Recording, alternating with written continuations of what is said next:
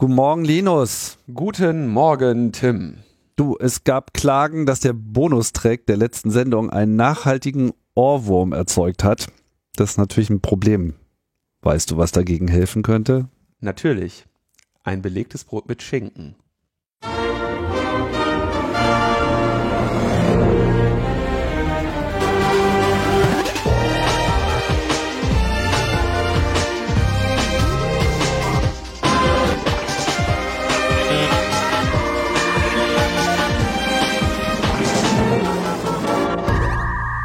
Logbuch Netzpolitik Nummer 376 vom 13. Januar 2021.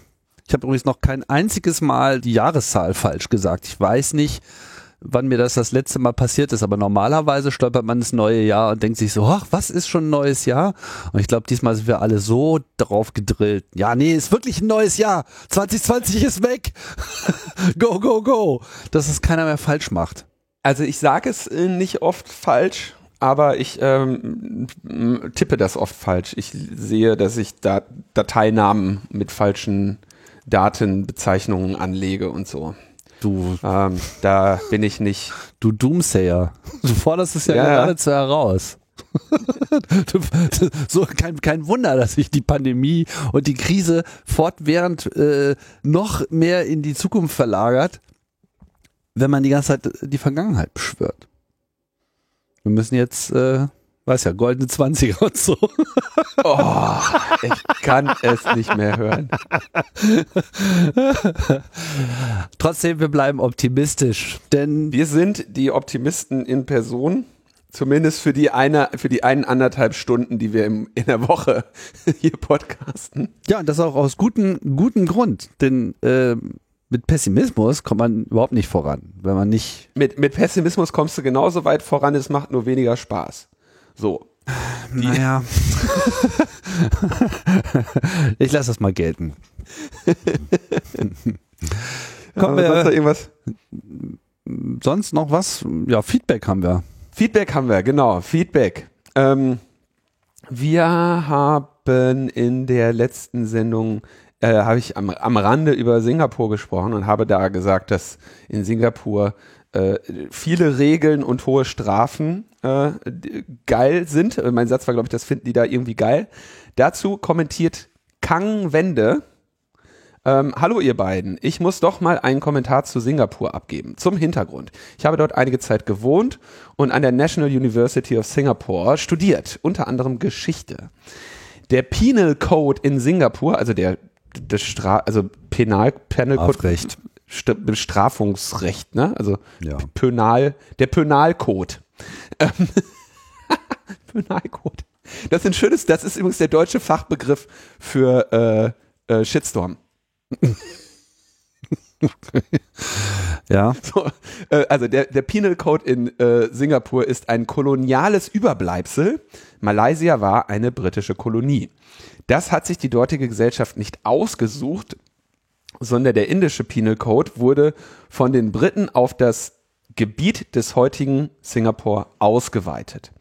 Das erklärt zum Beispiel die drakonischen Strafen für Homosexualität, die praktisch genau dem damaligen Sexual- und Moralverständnis der Briten entspricht, sowie körperliche Züchtigung, das Caning, das Schlagen mit einem Stock als Form der Strafe. Gibt es in Singapur tatsächlich ähm, immer noch. Das war auch das, was ich mit drakonischen Strafen an, ansprechen wollte. Nun hatten die Singapurer genug Zeit, seit der Unabhängigkeit sich einen neuen äh, Penal Code zu geben. Ich finde es aber unfair, gerade wenn man so ein bisschen über Singapur und wie geil sie drakonische Strafen finden, herzieht auf den kolonialen Kontext. Äh, ich finde es aber fair, gerade wenn man ein bisschen über Singapur und wie geil sie drakonische Strafen finden, herzieht, auf den kolonialen Kontext zu verweisen und auch zu sagen, aus welcher Gesellschaft, nämlich dem viktorianischen England, diese drakonischen Strafen ursprünglich stammten. Und im Übrigen wollte ich noch sagen, dass Durian total geil ist. Tipp von mir im Eisfach, nicht im Kühlschrank, dann stinkt alles. Aufbewahren. Durian ist super fettig und friert deshalb nicht richtig ein. Wenn man sie dann essen will, dann nimmt man eine Portion aus dem Eisfach und lässt sie leicht aufwärmen. Dadurch ist der Geschmack, Geruch dann auch, gerade wenn man gerade erst anfängt, Durian zu essen, nicht so überwältigend. Ich habe euch trotzdem lieb und finde den Podcast voll geil. Vielen Dank euch beiden. Ja, vielen Dank dir auch für den Hinweis. Äh, tatsächlich wusste ich das nicht mit dem, dass das äh, seinen Ursprung im viktorianischen ähm, England hat. Ähm, oder in der Kolonialisierung. Insofern danke auch dafür. Wir haben da in den Kommentaren noch ein bisschen weiter darüber diskutiert, weil ich natürlich mich dann schon auf den Punkt fokussiere, dass Singapur irgendwann in den 60er Jahren äh, äh, unabhängig wurde und äh, ich glaube 67 war das und ähm, konnten hatten ja jetzt seitdem Zeit, sich das mit den Stockhieben vielleicht auch zu überlegen.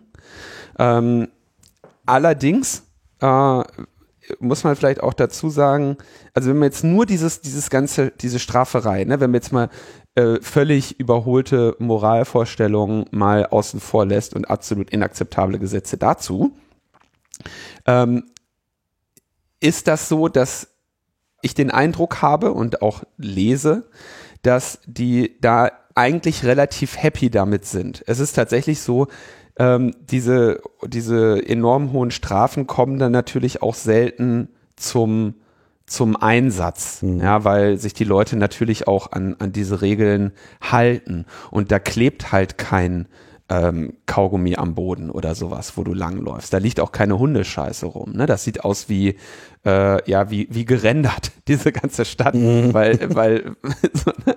um,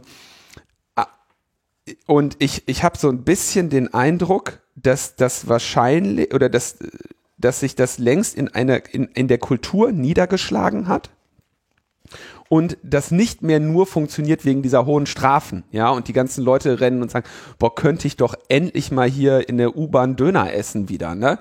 Das ist, glaube ich, nicht so. Und ich glaube, würde man diese Strafen abschaffen, würde da jetzt auch nicht dieses Level an Zivilisiertheit zusammenbrechen. Und ich glaube aber, dass sich das dass sie gleichzeitig natürlich diese Sorge haben oder glauben, dass das nur während dieser Strafen so ist, äh, äh, aufgrund dieser Strafen so ist. Und da denke ich, kommt genau das äh, Spannende, was Kang uns hier sagt. Wenn da mal einmal sowas etabliert wird, wie jetzt zum Beispiel eine ähm, äh, Homophobie oder äh, diese hohen Strafen, dass sich das kulturell weiterträgt, selbst dann, wenn es nicht mehr von außen draufgedrückt wird, sondern ne, diese, das, das ist eine Prägung, die überdauert, die ist stabil. Und das ist natürlich auf eine Weise auch schockierend zu sehen. Insofern ist dieser Hinweis, das hat seinen Ursprung in den kolonialisierenden Vorstellungen der Briten ähm, schon sehr, sehr wichtig. Ich frage mich aber auch, ne, ob man nicht dann jetzt wirklich fast 50 Jahre später sagen muss, so, okay, die hatten genug Zeit, sich das anders zu überlegen. Insofern wollen sie es wahrscheinlich tatsächlich. Ne? Also ähm, ich weiß jetzt nicht, ob, ob, ob man, ob das für die singapurianische oder Singa, sagt man singapurische oder singapurianische, ich weiß es nicht. Keine die Bevölkerung von Singapur schmeichelhafter ist, wenn man sagt, eure Strafen haben sich die äh, kolonialisierenden Briten ausgedacht oder wenn man sagt, okay, ihr, ihr habt das inzwischen als eure eigene Kultur. Bin ich mir unsicher. Insofern denke ich, ist der Hinweis genau richtig, den Kang hier bringt. Man sollte das zumindest ähm, erwähnen, wenn man, vor allem wenn man darüber, darüber ein bisschen lästert. Das haben wir hiermit nachgeholt. Andere Länder, andere Sitten, kann ich nur, nur zu sagen. Und ich meine, es ist ja jetzt auch nicht so, dass wir in Deutschland nicht auch äh, so Überhänger hätten. Ich meine, hier gibt es ja auch zahlreiche Regelungen, die irgendwann mal die Nazis beschlossen haben und wo wir irgendwie auch nicht so richtig auf die Kette kriegen, das zu ändern, wo es teilweise einfach Jahrzehnte und Generationen braucht, bis, äh, bis du den Mist wieder raus hast. Homophobie in Deutschland ja übrigens auch. Ne? Also braucht man sich jetzt als gerade als Deutscher nicht irgendwie großartig hinzustellen und auf äh, die äh, singapurianische, äh, auf die singapurische ähm, äh, Perspektive auf Homosexualität so großartig herabblicken. Ja, das haben wir uns noch nicht verdient. Ja, oder Homöopathie, so alles, alles, was mit Hom anfängt, scheint ein bisschen äh, im schwierigen Bereich zu sein. Das ist zum Beispiel etwas, ja, wo man in Deutschland sich auch fragen müsste, ob man da nicht eventuell auch wieder die Stockhiebe einführt. Ja, also du, das ist alles im Fluss. Ja, ich. Leicht, leichte Schläge auf den Hinterkopf erhöhen das Denkvermögen. Oh, es ist Zeit, zum nächsten Thema zu kommen. okay. Hm. Also kulturelle Prägung durch Gesetze überdauert Generationen und das ist ein sehr spannendes Beispiel. Ja, und man, und es muss einem ja auch erstmal auffallen, ne, was mir immer wieder einfällt, ist, als äh, in Berlin, so nach der äh, Wende, da gab es ja hier Regierungswechsel und auf einmal Rot-Grün, äh, Koalition hat nicht lange gehalten und so. Aber eine der ersten Maßnahmen, die sie dann gemacht haben, war äh, ein, äh, eine alte Regelung, die noch aus der ähm, äh, aus der Gott, das ist alles schon wieder so lange her, jetzt fallen mir noch nicht mal die richtigen Begriffe ein.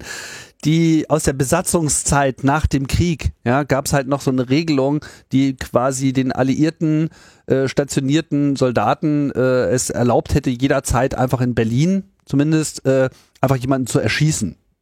So, das war halt noch im Gesetz. Es wurde jetzt nicht so oft angewendet, so, aber hätte, hätte, hätte das jetzt einer gemacht, so, dann äh, wäre es halt tatsächlich rechtlich abgesichert gewesen. Hat sich halt auch keiner so richtig angeguckt. Das war aber irgendwie im rot-grünen Senat, äh, hatte das jemand so auf dem Zettel gesagt, hier kommt das, das ändern wir dann doch mal bitte gleich.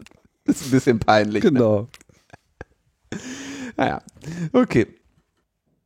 Dann haben wir noch einen Kommentar von Max. Und zwar hatten wir ja über den Digital Services Act in seiner jetzigen äh, Vorschlagsfassung der Kommission gesprochen. Und da ging es um die Transparenz der Werbe ähm, der Werbung auf den Social Media Plattformen, nämlich dass sie äh, welche Zielgruppen es gibt und welche Werbeanzeigen dort geschaltet wurden. Äh, so, und er sagt, Max, zu den Transparenzpflichten von großen Social-Media-Plattformen. Wenn die veröffentlichen müssen, a, welche Reichweite eine Anzeige hat und b, welche Zielgruppe das hat, dann kann man ja wunderbar leicht rekonstruieren, wie viele AfD-Freunde mit Erektionsstörungen auf Facebook sind oder wie viele Senioren mit Interesse für Fahrräder oder oder oder. Und wenn man angezeigt be bekommt, warum man eine Anzeige sieht, also in welcher Zielgruppe man ist, dann wird das auch manchen die Augen öffnen. Also jetzt muss man hier sagen, ich habe da auch, bin da auch erst drüber gestolpert, weil ich dachte, nee, nee, da steht ja nicht ähm, für die einzelne Person dran, äh, dass, dass sie einen AfD-Wähler mit, also es steht ja nicht dran, hier, dein Nachbar ist ein AfD-Wähler mit Erektionsstörung. Aber was er natürlich richtig erkennt ist, sollte es so sein, dass AfD-Wähler spezifisch äh, getargetet werden in der Werbung, dann könnte man das da drin erkennen.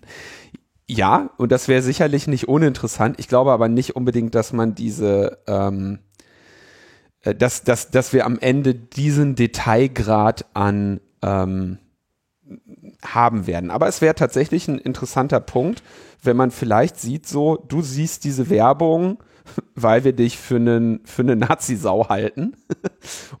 wäre wär ja durchaus, äh, könnte ja einigen, äh, einige dazu bewegen, äh, darüber nachzudenken. Ich fand das einen ganz interessanten Gedanken. Auf jeden Fall wäre diese Transparenz, das hatten wir, glaube ich, in der letzten Sendung schon gesagt, ähm, wahrscheinlich relativ wichtig. Auch während ich dennoch glaube, dass das am Ende etwas wäre, wo sich weniger die Allgemeinheit mit auseinandersetzt, als dann eben Datenjournalistinnen, die da spezifischen Fragestellungen sehr genau auf den Grund gehen. Also ist jetzt, ne, dass man nicht irgendwie so, dass da abends die Leute sagen, gucken, komm, wir gucken uns nochmal wieder hier die Advertising Transparency von Facebook an, aber ich kann mir vorstellen, dass so die bekannten, üblichen und hoffentlich wachsenden äh, Datenjournalistinnen dann da regelmäßig draufschauen und sagen, hier, da läuft wieder was oder so. Das, das denke ich ist schon zu erwarten. Und eventuell natürlich auch, dass man, dass man sagt, so, okay, hier,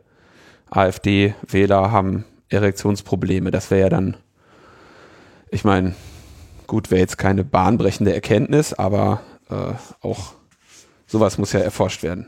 Ich hoffe mal, Fand ich ganz nett. Ja, ich hoffe mal, AfD-Wähler werden demnächst vor allem Elektionsprobleme haben. Das wäre mir ehrlich gesagt wichtiger. Oh, da kommt wieder hier der, der Linksfaschist durch bei dir, Tim.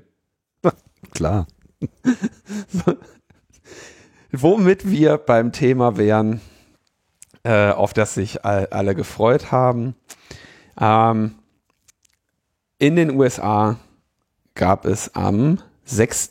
Januar ähm, ein, ein Vorkommen, ein, ein, ein, eine Reihe an Vorkommnissen, die wir, das müssen wir, glaube ich, vielleicht ganz klar sagen, jetzt nur aus so einer Metaperspektive ohne Anspruch auf Vollständigkeit äh, besprechen, weil wir eigentlich davon ausgehen, dass ihr das alle in dem Ausmaß verfolgt habt, wie es euch interessiert. Man kann ja seit Tagen eigentlich keine Nachrichtenseite mehr öffnen, ohne dass dieses Thema besprochen wird.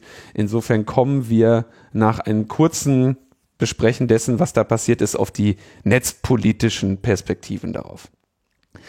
Ähm, und zwar kam es zu einer ja, Demonstration in Washington am Rande der äh, Zeremonie der Anerkennung des Wahlergebnisses. Und zwar ist es ja so, dass die USA laut Verfassung, ja, das ist ja eine Verfassung, die vor Zeiten des Internets äh, geschrieben wurde, äh, im Prinzip dieses Wahlsystem haben, wo die Leute nicht direkt wählen. Wie die meisten die Verfassungen übrigens. Im Übrigen, also das ist verbreitet, alles okay. vor dem Internet passiert.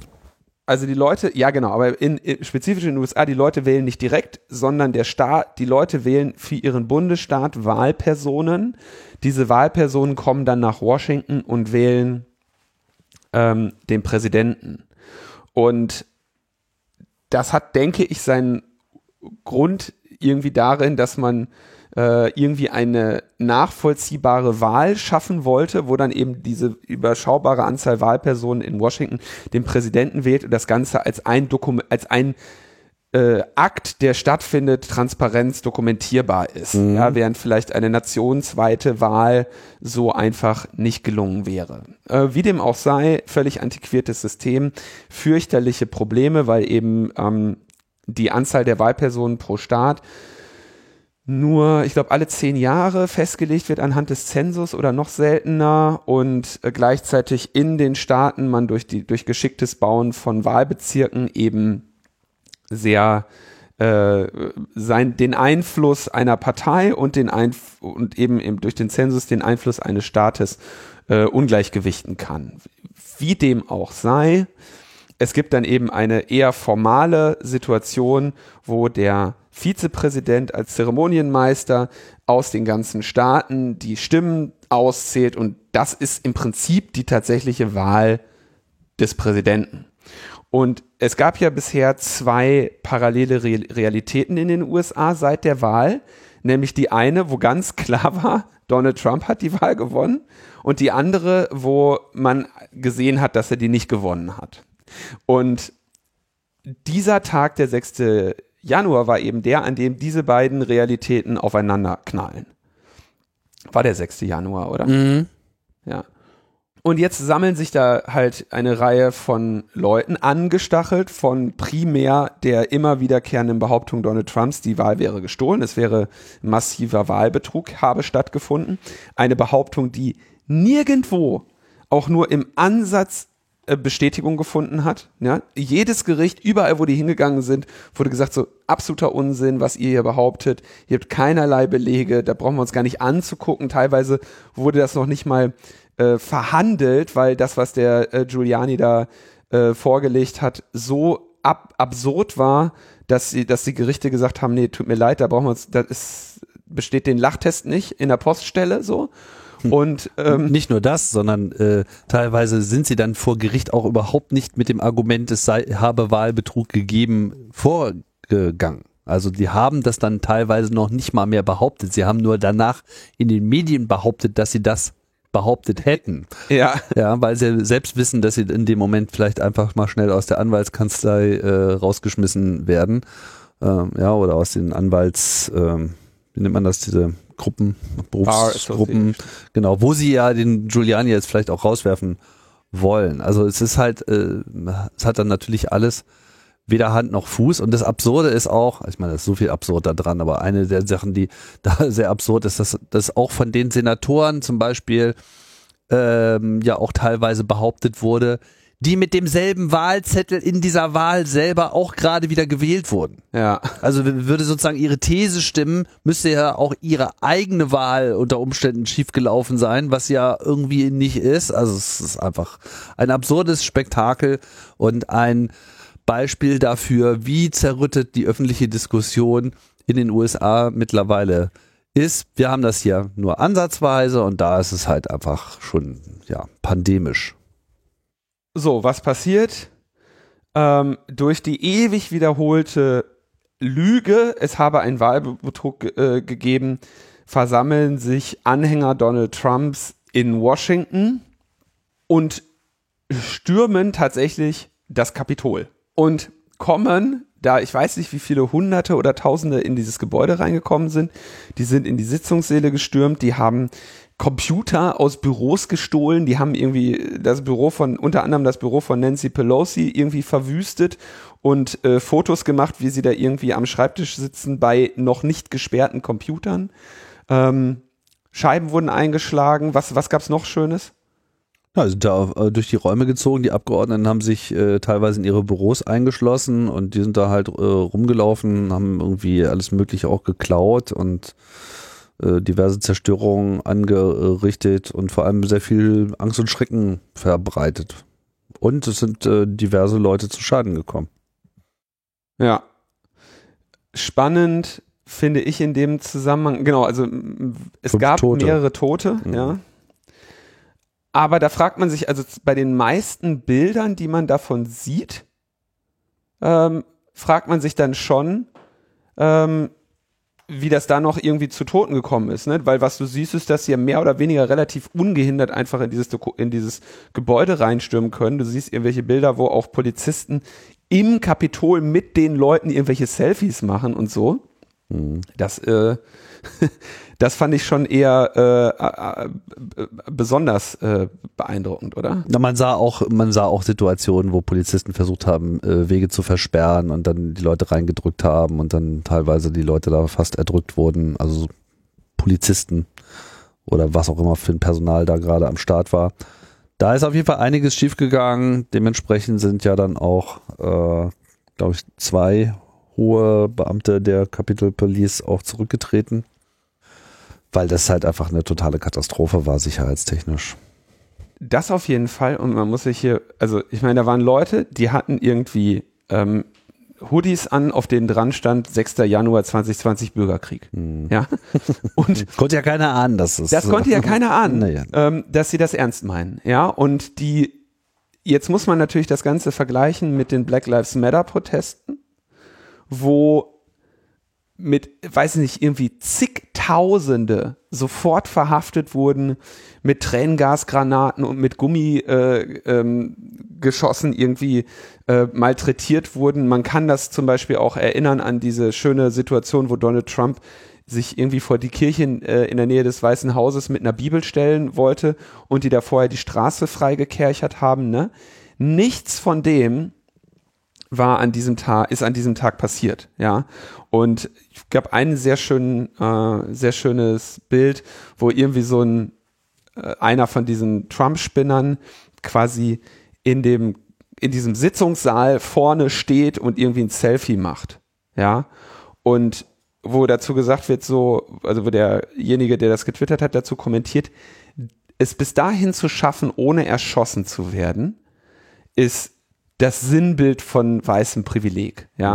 Und wenn diese gleiche Gruppierung, die dort ähm, randaliert hat, wenn die überwiegend, sagen wir mal, braun oder schwarz gewesen wäre, ne, dann hätte das, glaube ich, ganz anders ausgesehen. Und das finde ich wirklich, das finde ich eigentlich mit das Krasseste. Ja, man muss, an der Stelle muss man ja auch schon die Frage stellen, inwiefern ist sozusagen dieses Nicht-Eingreifen auch systemisch unterstützt worden. Ich meine, allein ja. erstmal die, der Nicht-Einsatz diverser Mittel, also bei den ganzen BLM-Protesten, da gab es irgendwie Panzer auf der Straße, Hubschrauber in der Luft, ne? Davon war irgendwie nichts zu sehen. Dann natürlich war diese Absperrung äh, auch irgendwie ein Witz. Also das Personal war wieder vorbereitet, noch, noch äh, war man in irgendeiner Form personell und äh, ausrüstungstechnisch passend ausgestattet. Und äh, dann gab's ja noch so Sachen wie, dass in dem Moment, als dann die Scheiße äh, richtig am Hochkochen war, es ja dann eben Rufe gab, hier Nationalgarde äh, reinholen, aber dass halt dann der Präsident eben deren Einsatz einfach nicht freigegeben hat. Und äh, es dann letzten Endes vom, von diesem Mike Pence äh, gemacht werden muss. Ich meine, es ist schon überhaupt eine absurde Situation, dass man auf einmal feststellt, dass ausgerechnet Mike Pence auf einmal ein paar richtige Dinge tut. also nicht viele, aber ein paar. Ja, äh, das heißt, das ist einfach an mehreren Stellen entweder bewusst oder eben so mit äh, laissez-faire oder ich mache jetzt hier erstmal nix ähm, unterstützt worden. Und das sieht man ja auch daran, dass eben die Unterstützer auch teilweise auf die Polizisten eingeredet haben, so und hier, wir sind da irgendwie mit euch und ihr müsst, äh, ihr müsst euch uns anschließen. Dem haben, haben sich natürlich nicht alle angeschlossen, aber da ist natürlich latent, muss man einfach diesem ganzen Apparat jetzt äh, misstrauen, inwiefern er eben diesen ganzen Quatsch mitträgt und man kann nur hoffen, dass hier große Zahlen an Menschen äh, verurteilt werden, auch wenn ich ehrlich gesagt das nicht unbedingt erwarte. Wir werden sehen. Also, das war, also man muss natürlich auch sagen, der, also schockierendes, schockierendes Vorkommnis, ganz ohne Frage, ja. War seit Jahren absehbar, dass das so kommen würde, ja. Habe ich ja auch leider schon oft vorhergesagt, wurde da ja anfangs noch für, muss ich mich ja noch für verarschen lassen, so ungefähr.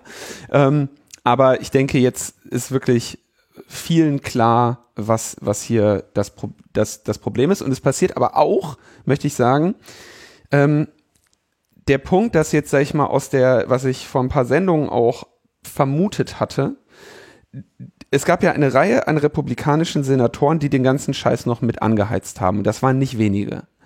Und jetzt, jetzt ist der Moment, wo sie sagen, okay, an, hier ist die Grenze, hier machen wir nicht mehr weiter. Ne? Jetzt gibt's irgendwie hier Mitch McConnell ähm, distanziert sich langsam von Trump. Ja, jetzt, jetzt haben sie wirklich auch alles aus dem rausgequetscht, was sie brauchen und können sich im Prinzip haben sie das, das Phänomen in die Geschichtsbücher geschrieben, an dieser Wahl gab es Zweifel, ja. Und sie können jetzt zwar sagen, ja, hier die, die Randalierer und so, die, das, das sagen wir, das ist nicht gut, ne? Aber sie haben auf jeden Fall an alle, die, in, in alle Hirne die Erinnerung reingepflanzt, so äh, irgendwas mit der Wahl stimmte da nicht und es gab Ausschreitungen und so. Und das ist genau in deren, in deren Partei äh, Interesse. Jetzt natürlich ist äh, Trump wirklich toxisch und man muss sich von dem distanzieren. Und dann hast du ja auch irgendwelche solche Leute, die dann irgendwie, weißt du, am 8. Januar, zwölf Tage vor Ende der Administration, ihren, Rück ihren Rücktritt einrei einreichen, ne? Äh, was dann auch mit der kleinen, kleinen äh, Ratte auf dem sinkenden Schiff äh, gestempelt wird, so, ne? Also das ist ja wirklich, ähm, es ist auch so auf eine Weise so, so dramatisch durchschaubar.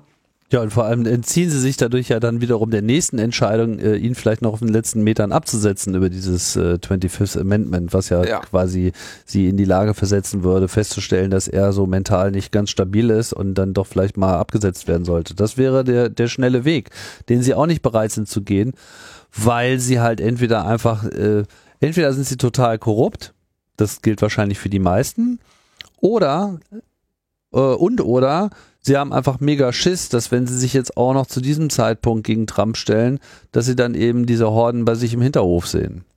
Das haben ja auch einige schon zugegeben. Ah.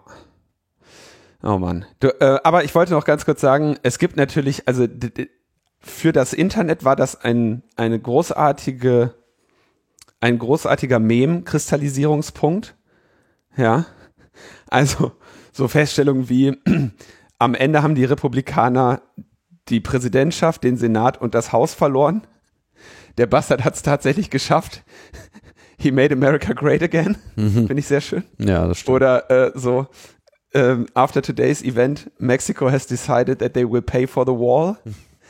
And Canada wants one too.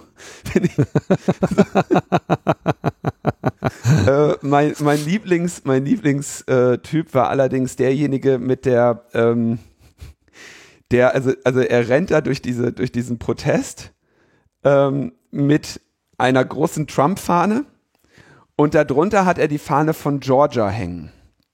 Ja. Und die, die Flagge von Georgia war eben die erste, die kommt, wenn man Flagge von Georgia googelt, ja. Und man muss halt wissen, dass es ein Land namens Georgien gibt. Englisch Georgia. Genau. die dann da unter georgischer Flagge irgendwie den Protest oh ja, und dann haben wir natürlich irgendwie Elizabeth aus Knoxville, das ist natürlich, das ist ja quasi Diana aus Kassel von, ähm, von Washington. Die ja. mit der Zwiebel im Handtuch? Ähm, wo irgendwie über die Zwiebel nachgedacht wird, aber die eben vor allem sich beschwert, dass sie, dass, dass, wie, wie sie bei der Revolution hier behandelt wurde. Ne? Also das da war sie mit ihrem einfach so ent, empört. Guten Tag, empört. ich, ich habe doch, ich hab doch eine Revolution bestellt. Wieso werde ich hier nicht ordentlich bedient? ähm, also da, da, dann dieser, dieser, ähm, ich hab, vergesse immer den Namen, Alex Albertini oder was, dieser Schamane da. Ach so, der ähm, Typ, der, der auf allen Bildern drauf ist. Ne? Ja. Ja, ja, der hat ja, ähm, der ist auch sehr lustig. Also für, fürs Internet eigentlich ein guter Tag. Ja, das Internet hatte vor allem insofern viel, der, als dass natürlich dann viele Leute auch angefangen haben, innerhalb äh, kürzester Zeit auf Twitter diese Leute zu recherchieren und Fotos, Videos zu veröffentlichen und dann eben so Crowdsourcing-mäßig äh, herauszufinden, wer, um, um welche Personen es sich denn hier handelt. Ne? Teilweise mit schnellen Folgen, dass die Leute dann in 0, nix ihren Job los äh, waren und dann eben auch vom FBI verhaftet wurde teilweise geht das auch noch an, weil ja auch Leute dabei waren, die jetzt eben nicht so in diese äh, unmittelbare Trottelkategorie reinfallen. Und ich denke, das war auch ein Problem am Anfang, dass man gesagt hat, okay, das waren jetzt hier einfach nur irgendwelche Loonies, die da durchmarschiert sind und äh, man konnte sich wunderbar darüber lustig machen, wie sie dann beim Marsch durchs Kapitol sich dann immer noch inner, innerhalb dieser äh, rot mit so Kordeln abgesperrten äh, Wege äh, bewegten ja, und irgendwie Fotos machten, wie so Touristen. Aber es gab ja auch durchaus äh, extrem gut, äh, geradezu militärisch ausgerüstete Personen mit Rucksacken, mit Waffen, mit Bomben, mit ja. äh, taktischen Gear aller Art und die halt auch, äh, sagen wir mal, auf eine ganz andere Art und Weise sich durch dieses Gebäude bewegt haben, die schon wussten, was sie taten, also die entweder generell in dem Feld fähig sind oder eben vielleicht, und es liegt ja auch nahe, auch für das Vorgehen innerhalb des Hauses ein Plan hatten. Ne? Und ja. ich meine, wenn da Leute irgendwie Galgen hochziehen und sie irgendwie alle Hang My Pants äh, rufen und dann äh, laufen die da durch die Gänge, will man halt sich nicht vorstellen, was passiert, wenn sie dann irgendwie Mike Pence auch treffen oder Nancy Pelosi oder AOC oder wen auch immer. Also das ist, war alles extrem gefährlich schon und das muss man auch sehen. Und das wird, das wird halt auch bleiben. Ja, also was sich da jetzt gezeigt hat, ist eine Radikalisierung, die bleibt. Ja, mhm. ähnlich wie das übrigens ähm, in Deutschland ja auch zu befürchten steht mit den mit den Schiefdenkern und so, ja, mhm. ähm, und den Hild Hild-Männern und so. Fand ich übrigens aber auch sehr schön, wo wir gerade an die Schiefdenker denken. Eine auch eine sehr schöne Meldung fand ich Nothilfe Doppelpunkt Deutschland entsendet zwei Polizisten, um das Kapitol zu schützen. fand ich, fand ich, äh, fand ich auch sehr schön. Mhm. Äh, naja, weil ja in Deutschland dieser Reichstagssturm, es ist, ne, der, den, der da, den, die, den die Schiefdenker angezählt ähm, haben, als dann Donald Trump und Putin schon im An Anflug waren, um das Deutsche Reich zu befreien. Ne? Da sind die ja auch auf die Treppe vom Reichstag hochgerannt und wurden da von zwei, drei Polizisten weggekloppt. Äh, oder noch nie mal weggekloppt, sondern einfach nur zurückgehalten. Ja. Ähm, ja, sowas hätte äh, den, den USA in der Situation auch helfen können. Also, warum besprechen wir das in Logbuch Netzpolitik? Erstens, klar, es hat, ähm, hatte netzpolitische Konsequenzen. Und ich denke auch, dass sich hier wirklich die von vielen nicht erwartete extrem dunkle Seite der ganzen Verinternettung zeigt.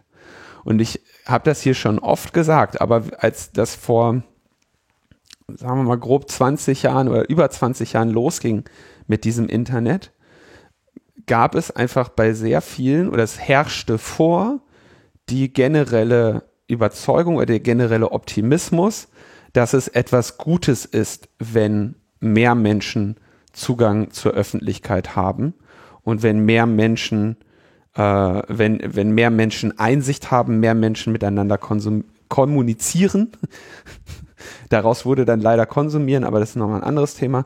Und wenn mehr Transparenz international herrscht. Und es war, es galt, es war die generelle Überzeugung, dass das zur Völkerverständigung und zur Demokratisierung ein nennenswerter Beitrag wäre mit diesem Internet. Und es wurde nicht, es wurden wahrscheinlich von vielen zunächst bestimmte ähm, Tendenzen unterschätzt. Einmal diese Tendenz zur ja, Kapitalisierung, Marktisierung, Monetarisierung des Netzes, dass das eben nicht einfach nur dieser ja, liberale, libertäre Raum bleibt, in dem man sich irgendwie bewegt, sondern dass das Ding halt, egal was man da macht, kommerziellen Interessen unterworfen wird.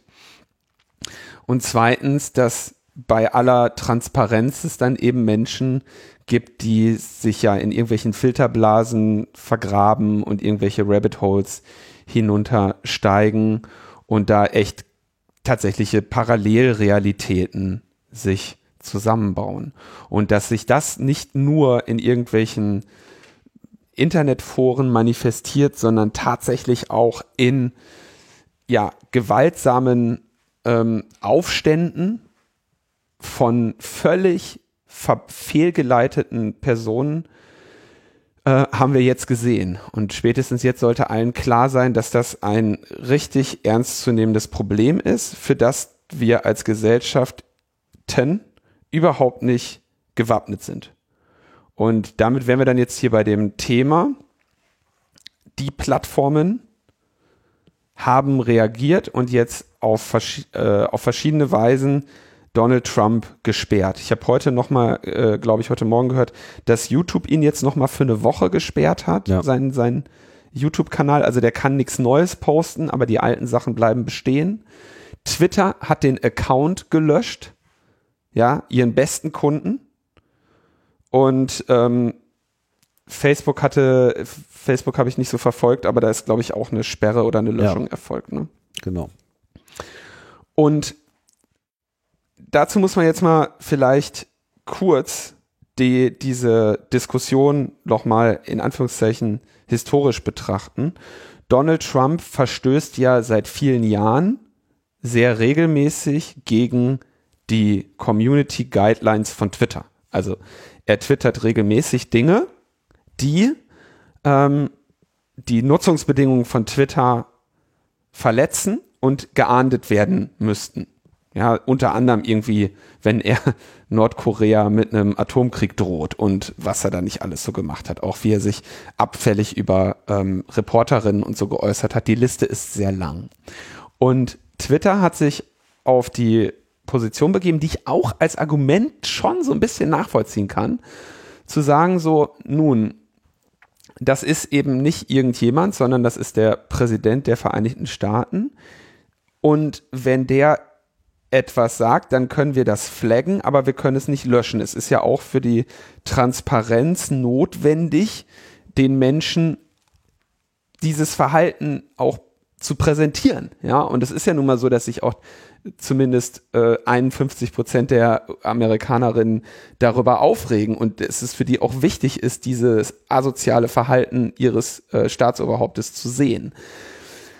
Und dann haben sie, ich glaube, erst vor einem Jahr oder vielleicht etwas über einem Jahr begonnen, wenigstens, wenn er falsche Tatsachenbehauptungen aufgestellt hat, diese zu flaggen. Allerdings sehr ähm, zaghaft. Ja, wo wenn er dann irgendwie mal wieder anfang, anfing von Wahlbetrug zu schreiben, haben sie dann so einen Flag dran gemacht, so die Behauptung eines Wahlbetruges ist umstritten. Ja, und so, ja, natürlich, also umstritten ist es klar, da streiten sich ja die Leute, das merkt ja jeder. Ähm, das war also immer noch sehr, sehr zaghaft. Und haben also gesagt, würden wir das löschen, löschen, dann würden wir eine notwendige Diskussion seiner Worte verhindern. Mitte 2019 kam das mit dem Labeling von Regelverstößen und Unwahrheiten. Und ja, also relativ lange haben die den einfach gewähren lassen. Und jetzt haben sie gesagt, okay, jetzt sperren wir, wir löschen den Account unwiderruflich. Und zwar, weil das Risiko besteht, dass der zu weiteren Gewalttaten aufruft oder beiträgt oder dazu führt. Und jetzt ist natürlich das Geschrei groß andererseits, dass man sagt, okay, krass, das war letztendlich eine Entscheidung nach der ja mehr oder weniger Willkür von am Ende Jack Dorsey. Ja, der dann eben sagen kann oder bei Facebook dann Mark Zuckerberg, die sagen, okay, jetzt reicht's, jetzt machen wir jetzt machen wir Schluss. Und so notwendig und richtig das in diesem einen konkreten Fall auf jeden Fall war und es wäre wahrscheinlich potenziell wäre uns vielleicht viel erspart geblieben, wenn die das früher gemacht hätten, könnte man argumentieren. Es gibt zumindest wenige, die, die meines Erachtens dafür argumentieren, dass Donald Trump unbedingt seinen Twitter-Account behalten sollte. Aber das, das ist, wie es dazu kam und wie es passiert ist, ist halt enorm problematisch, weil letztendlich hat sich hier gezeigt, dass ein privatwirtschaftliches Unternehmen wie Twitter dem Präsidenten der USA den Account löscht und der nichts dagegen tun kann und der letztendlich vollständig an deren Gnade hing. Dann gibt es natürlich erstmal, sag ich mal, von den weniger Informierten dann den Punkt, ja, Meinungsfreiheit, Meinungsfreiheit hin und her, ja. Ähm, da muss man eine bittere Wahrheit äh, benennen, so, dass, also es gibt zwei Perspektiven. Erstens, natürlich kannst du deine Meinung sagen, du hast aber keinen Anspruch darauf, dass, dass andere sich die unbedingt anhören oder dir darauf antworten. Und zweitens ist es nun mal so, wenn du sagst, dein, dein, du verlegst dein Diskussionsforum der Politik in den, in den privaten Bereich eines Unternehmens, wo es letztendlich darum geht, dass dieses Unternehmen mehr Nutzerinnen findet und bessere Werbung verkauft und neue äh, und einen Aktienkurs betreut, dann unterliegst du da nicht irgendwie den Regeln, was weiß ich, der Diaspora, sondern da unterliegst du den Regeln dieses Unternehmens. Und wenn die sagen, hier wird ab heute nicht mehr über Politik diskutiert, dann ist das so. Und das ist, ne, das ist natürlich auch leider genau das Problem. Und das, das, sehen, das verstehen die Leute jetzt plötzlich. Ne? Haben sie aber die letzten 20 Jahre oder 15 Jahre, wie Facebook da äh, rangewachsen ist und Twitter, irgendwie nicht gesehen. Ja. Und schreien Zensur. Jetzt schreien sie Zensur. Äh, also ich, es ist halt, also ich will da jetzt gar nicht sagen, dass ich die, die Lösung hätte. Ne? Und ich glaube tatsächlich, dass ich vermutlich also man muss ja überlegen, wenn man jetzt Jack Dorsey ist, ne, also der CEO von Twitter, dann überlegst du dir natürlich schon, wenn der, wenn der Präsident der USA dafür, dreimal am Tag dafür sorgt oder dreimal die Woche dafür sorgt, dass deine Plattform irgendwie in den Medien ist, ja, und gesagt wird, hier der Präsident hat getwittert, der Präsident hat getwittert, dann hat das natürlich durchaus einen, einen Effekt für den, für deinen Aktienkurs, für deine Nutzungszahlen und für die Relevanz deiner Plattform. Äh, Twitter-Aktie ist natürlich auch gefallen, nachdem die den gelöscht haben. Ne? Oh. Ähm, wobei jetzt die Frage ist, das kann auch einfach daran liegen, dass irgendwelche äh, Trading-Algorithmen gesehen haben, aha, hier gibt's negative Nachrichten und es steht Twitter mit dabei. Ja, es tritt sich fest. Ja, ja, das, also das wird schon, schon wieder gehen, ne? aber ich denke, was das Problem ist, dass hier kein, oder was das, das Problem ist, dass es hier kein keinen Prozess gibt und dass die Regeln, die für Donald Trump gegolten haben, immer eine, irgendwie eine Willkür hatten. Und diese, diese Willkür war nirgendwo ähm, so verankert, dass sie für alle äh, gleich ist. Und jetzt sagen natürlich die Leute, ah ja klar, wenn äh, da werden sich aber jetzt bestimmte Staaten freuen, dass, dass, dass Twitter sogar den Präsidenten löschen kann, dann kann man ja auch äh, viele andere löschen. Also ich finde es äh, mir fällt, mir fällt zumindest auch keine bessere Lösung ein, muss ich sagen. Ne, also klar, man will, eine, man will eine Regelung haben, die irgendwie national oder international ist. Und dann stellt sich wieder die Frage, naja, wie will jetzt ein Nationalstaat auf einmal darüber entscheiden, dass jemand hier eine weltweite Reichweite hat oder nicht hat? Also es scheint mir echt ein ungelöstes Problem zu sein. Vielleicht fehlt mir da auch die, die, die Kreativität, aber ich sehe irgendwie nicht, wie das also man sieht das Defizit, mir leuchtet das auch ein, aber ich sehe auch irgendwie nicht, wie es besser hätte sein können. Ja, also das ist Oder jetzt. fällt dir was ein? Ich weiß, du sagst natürlich, also du findest natürlich, wir, wir sind ja alle froh, dass der Trump-Account jetzt endlich weg ist. Oder, oder, oder wünschst du ihn dir zurück? Nee, auf keinen Fall. Also ich meine, äh, das, das hätte meiner Meinung nach auch schon früher passieren können, auch wenn ich natürlich sehe, wie schwierig das ist in einer konkreten Situation, insbesondere jetzt für die Führer kapitalistischer Unternehmen hier die richtigen Handlungen mhm. zu machen, weil man muss ja immer fragen, wem sind sie denn jetzt eigentlich am meisten verpflichtet? Ja, sind sie äh, dem ihren eigenen Zielen und Wünschen, was dieses Unternehmen vielleicht mal sein soll, äh, verpflichtet? Sind sie ihren Aktieneigentümern, den Miteigentümern des Unternehmens, den Shareholdern äh, verpflichtet. Ja, sie sind natürlich dem Gesetz gegenüber verpflichtet, aber dann ist immer noch die Frage, inwiefern spielt gesellschaftliche Verantwortung hier eine Rolle? Und ich möchte nicht in der äh, Rolle von, von Jack Dorsey gewesen sein, auch jetzt nicht sein, äh, das permanent miteinander abzuwägen. Ich meine, das mhm. geht ja auch nicht erst seit seit Trump so. Ich meine, wir hatten das mit, mit Gamergate, was man, glaube ich, im Rückblick äh, sehr wohl mal so ein bisschen als diesen Urknall dieses ganzen Wahnsinns äh, bezeichnen kann, ja, wo dieses Abwägen von äh, Meinungsfreiheit versus Harassment äh, sich im Prinzip ja schon wunderbar gezeigt hat und das Ganze im Prinzip so eine Art Testlauf war für diese ganze Trump-Ära.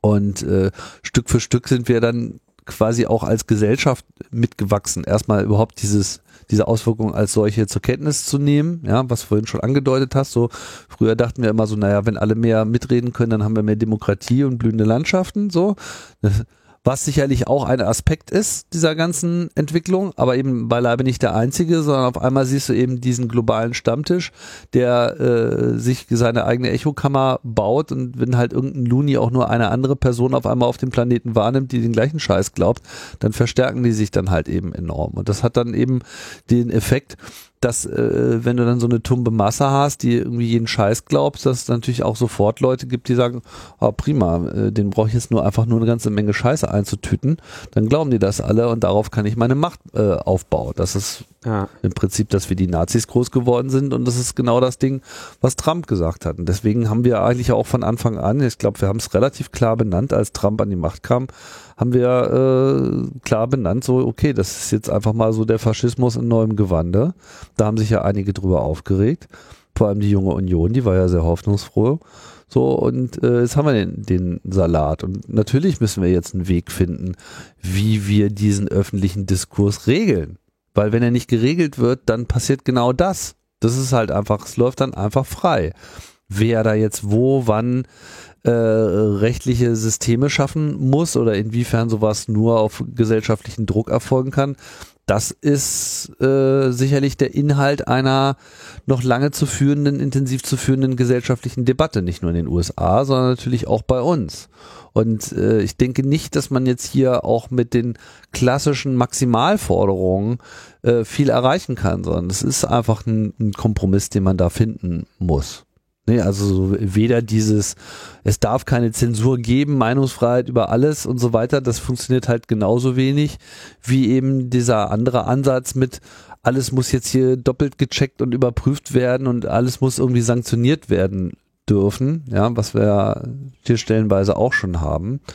Ähm, das sind alles keine einfachen Wege. Also mhm. es, es, deswegen rotieren wir da, glaube ich, auch beide so ein bisschen hin und her, eben weil es da keine einfachen Antworten gibt. So, das ja. Ich mache mal eine, eine ich mache mal eine, kontroversen Schritt. Ja, ich würde vermutlich, je länger ich darüber nachgedacht habe, eigentlich sagen, na, ich meine, es ist klar, du kannst, du willst so viel wie möglich regeln durch durch Regeln, die für alle gleich sind, ne? Und du gerätst irgendwo an die Grenzen dieser Regeln. Und ich habe tatsächlich für dieses Argument von Twitter ähm, hier, das ist der Präsident. Leider, aufgrund der Bedeutsamkeit seiner Worte, gelten hier tatsächlich andere Regeln, ja, weil, ne, das ist nicht irgend, irgendein Penner aus dem Internet, sondern halt ein Penner aus dem Internet, der Präsident geworden ist. Und deswegen müssen wir den ähm, irgendwie si sich äußern lassen. Ne? Müssen wir das hier auch äh, aufgrund der historischen Bedeutsamkeit stehen lassen. Ähm, Jetzt ist es so, du kannst natürlich nicht, also jede Regel braucht irgendwie ihren Handlungsspielraum. Und in dem Handlungsspielraum muss dann letztendlich ja so sowas wie, ich bin jetzt mal ganz blöd, so der kategorische Imperativ gelten. Ja, also auch in dem, was nicht schon geschrieben steht, in deinem Handlungsspielraum musst du trotzdem darfst du trotzdem keine Ungleichheit zeigen, keine Diskriminierung zeigen und du musst stets so handeln, dass es auch die Maxime deines Handelns gleichzeitig Grundlage eines Gesetzes sein könnte. Und ich würde vorsichtig vermuten, auch wenn ich um meiner eigenen psychischen Gesundheit willen irgendwann aufgehört habe, Donald Trump zu folgen oder das regelmäßig zu lesen, was der twittert. Ich würde vorsichtig sagen, dass Twitter da wahrscheinlich doch richtig agiert hat. Ähm, und zwar zu sagen, so, okay, ne, alles noch irgendwie hier Äußerungen und so, aber okay, jetzt haben wir gesehen, das führt zu gewaltsamen Auseinandersetzungen. Dieser Mensch lügt nachvollziehbar ähm, und ähm, ja, heizt diese Gewalt an und da müssen wir jetzt ein, ein, Ende ziehen und das ist eben auch jetzt und natürlich kommt das zu einem Unzeitpunkt, weil es jetzt halt ein paar Jahre, also nur noch wenige Tage sind, bis man den eh los ist und es dann natürlich, in dem Moment muss man natürlich auch sagen, einerseits ist er in dem Moment wieder einfach nur irgendein Penner im Internet und nicht mehr der äh, Präsident der Vereinigten Staaten, ja. Andererseits ist es dann natürlich besonders krass, wenn dieser ganz normale Mensch in Anführungszeichen von allen Plattformen geworfen wurde und nun kaum Möglichkeiten hat, kaum mehr Möglichkeiten hat, sich Gehör zu verschaffen. Das war ja so ein bisschen auch die, also die andere Argumentation ist ja, entschuldige mal, ne, du bist der Präsident der Vereinigten Staaten, du hast den Press Briefing Room, du hast eine, ähm, eine, eine Reihe von Sprecherinnen und Redenschreiberinnen, du bist der eine Mensch auf dieser Welt, der nie Schwierigkeiten hat, sich äh, Gehör zu verschaffen in der Öffentlichkeit. Ne? Und insofern würde ich fast sehr vorsichtig sagen, ich weiß nicht, ob ich es anders gemacht hätte. Ich meine, es geht ja jetzt auch nicht nur um Trumps Account. Jetzt gerade in dieser Woche sind, glaube ich, nochmal so 70.000 äh, QAnon äh, verbreitende Bots oder reale Accounts äh, veröffentlicht worden. Und du hast ja tonnenweise solche äh, republikanischen und sonst wie rechtsgerichteten Nazi-Accounts, die einfach die ganze Zeit äh, da am Rumtönen war. Und da hätte man natürlich auch schon konsequent dagegen vorgehen können, beziehungsweise kann ich das natürlich gar nicht genau benennen, weil unter Umständen wurde ja das auch in großem Maße getan. Also ja. es wird ja am laufenden Meter irgendwie äh, Accountbereinigung stattgefunden. Klare Statistiken darüber kenne ich nicht, weiß ich auch nicht, ob die so im Detail veröffentlicht werden. Ne? Und, dann, äh, und neben der öffentlichen Hölle von Twitter hast du natürlich dann auch noch so diese ganzen geschlossenen Höllen, wie äh, zum Beispiel auf Facebook, wo ja einfach sehr viel Aktivität in geschlossenen Gruppen stattfindet etc ohne dass das eben so ohne weiteres mit einer URL und einem Link äh, nachzuschlagen wäre. Mal von den ganzen ja. Secure Messengern, Telegram und so weiter mal ganz abgesehen. Du meinst die ganzen Secure Messenger und Telegram. genau. so. Secure und Insecure. mhm. Womit wir jetzt äh, auch äh, bei dem Punkt sind, immer was dann passiert, ja, wenn, wenn, sagen wir mal, eine hier kann man ja schon sagen, erstens eine reichweitenstarke Person und zweitens eine gesellschaftliche Strömung, in dem Falle die ähm, Verschwörungsfantasten ähm, von solchen Plattformen runtergeballert werden, dann freut sich der Dritte, ja. Also es gibt ja durchaus, es ist ja nicht so, als hätte es nicht immer wieder Plattformen gegeben, und es gibt auch zu jedem gegebenen Zeitpunkt immer eine, die sich rühmt, ähm, ja, so die letzte Bastion der Meinungsfreiheit zu sein. Ne? Sei das 4chan, sei das 8chan, sei das 8kun ähm, und wie sie alle heißen und Gap und eben hier dieses, ähm, dieses System Parler. Und da hat dann, wenn ich das richtig verstanden habe, Donald Trump gesagt, da gehen wir jetzt hin. Ne? Und nee, er hat gesagt, er will seine eigene Plattform machen. Ne? Was auch immer er damit meint, aber damit ja. redet er, glaube ich, eher auf einem Fernsehsender. Oh zum Glück wird er für nichts mehr Investoren finden und hat selber keine Kohle. Insofern kann er von mir so viel reden, wie er möchte.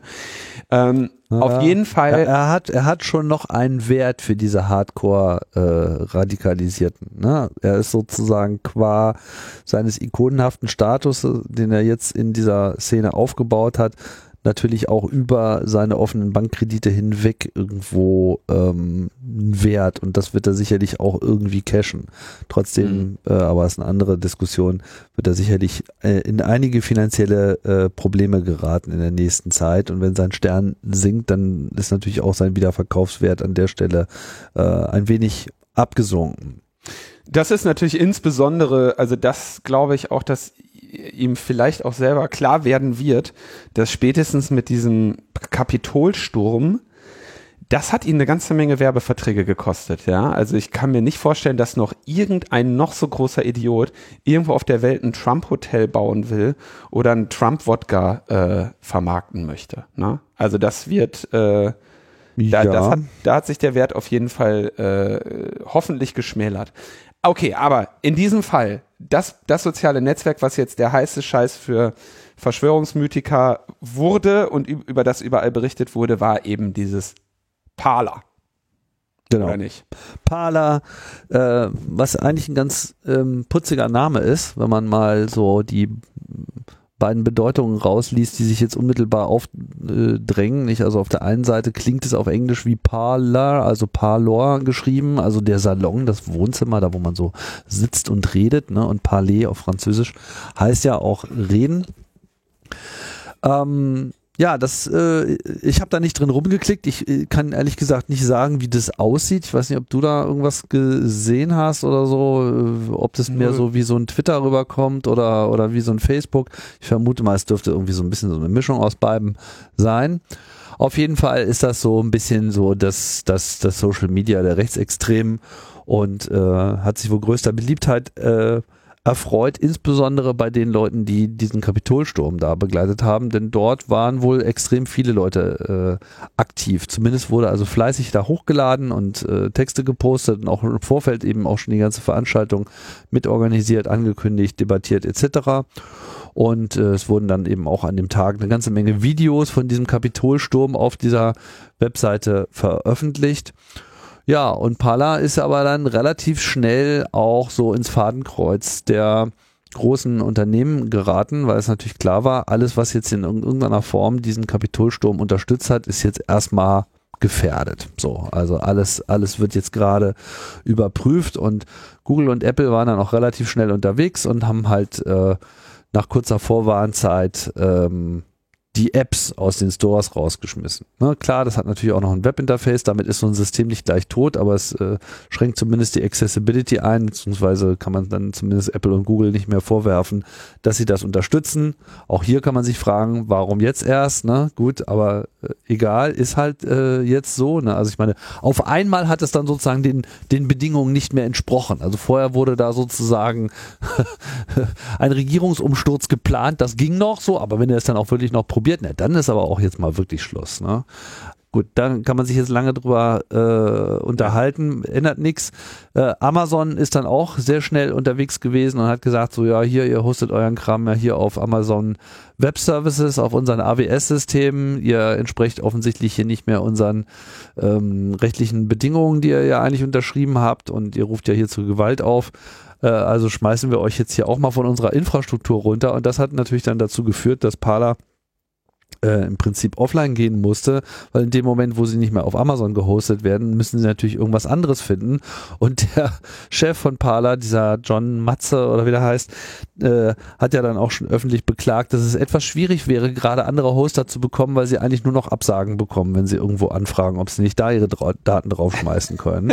ja, äh, au außerdem sei ihnen äh, auch gerade sein Anwaltsteam irgendwie abhanden gekommen, weil die jetzt irgendwie auch alle gerade keinen Bock mehr haben, ihn irgendwie rechtlich zu vertreten. Dann ist es natürlich etwas schwierig, gegen Vertragsverletzungen vorzugehen, wenn er noch nicht mal einen Anwalt am Start hat. So ist das mit einem Schiff voller Ratten. Ja, das ist ruckzuck.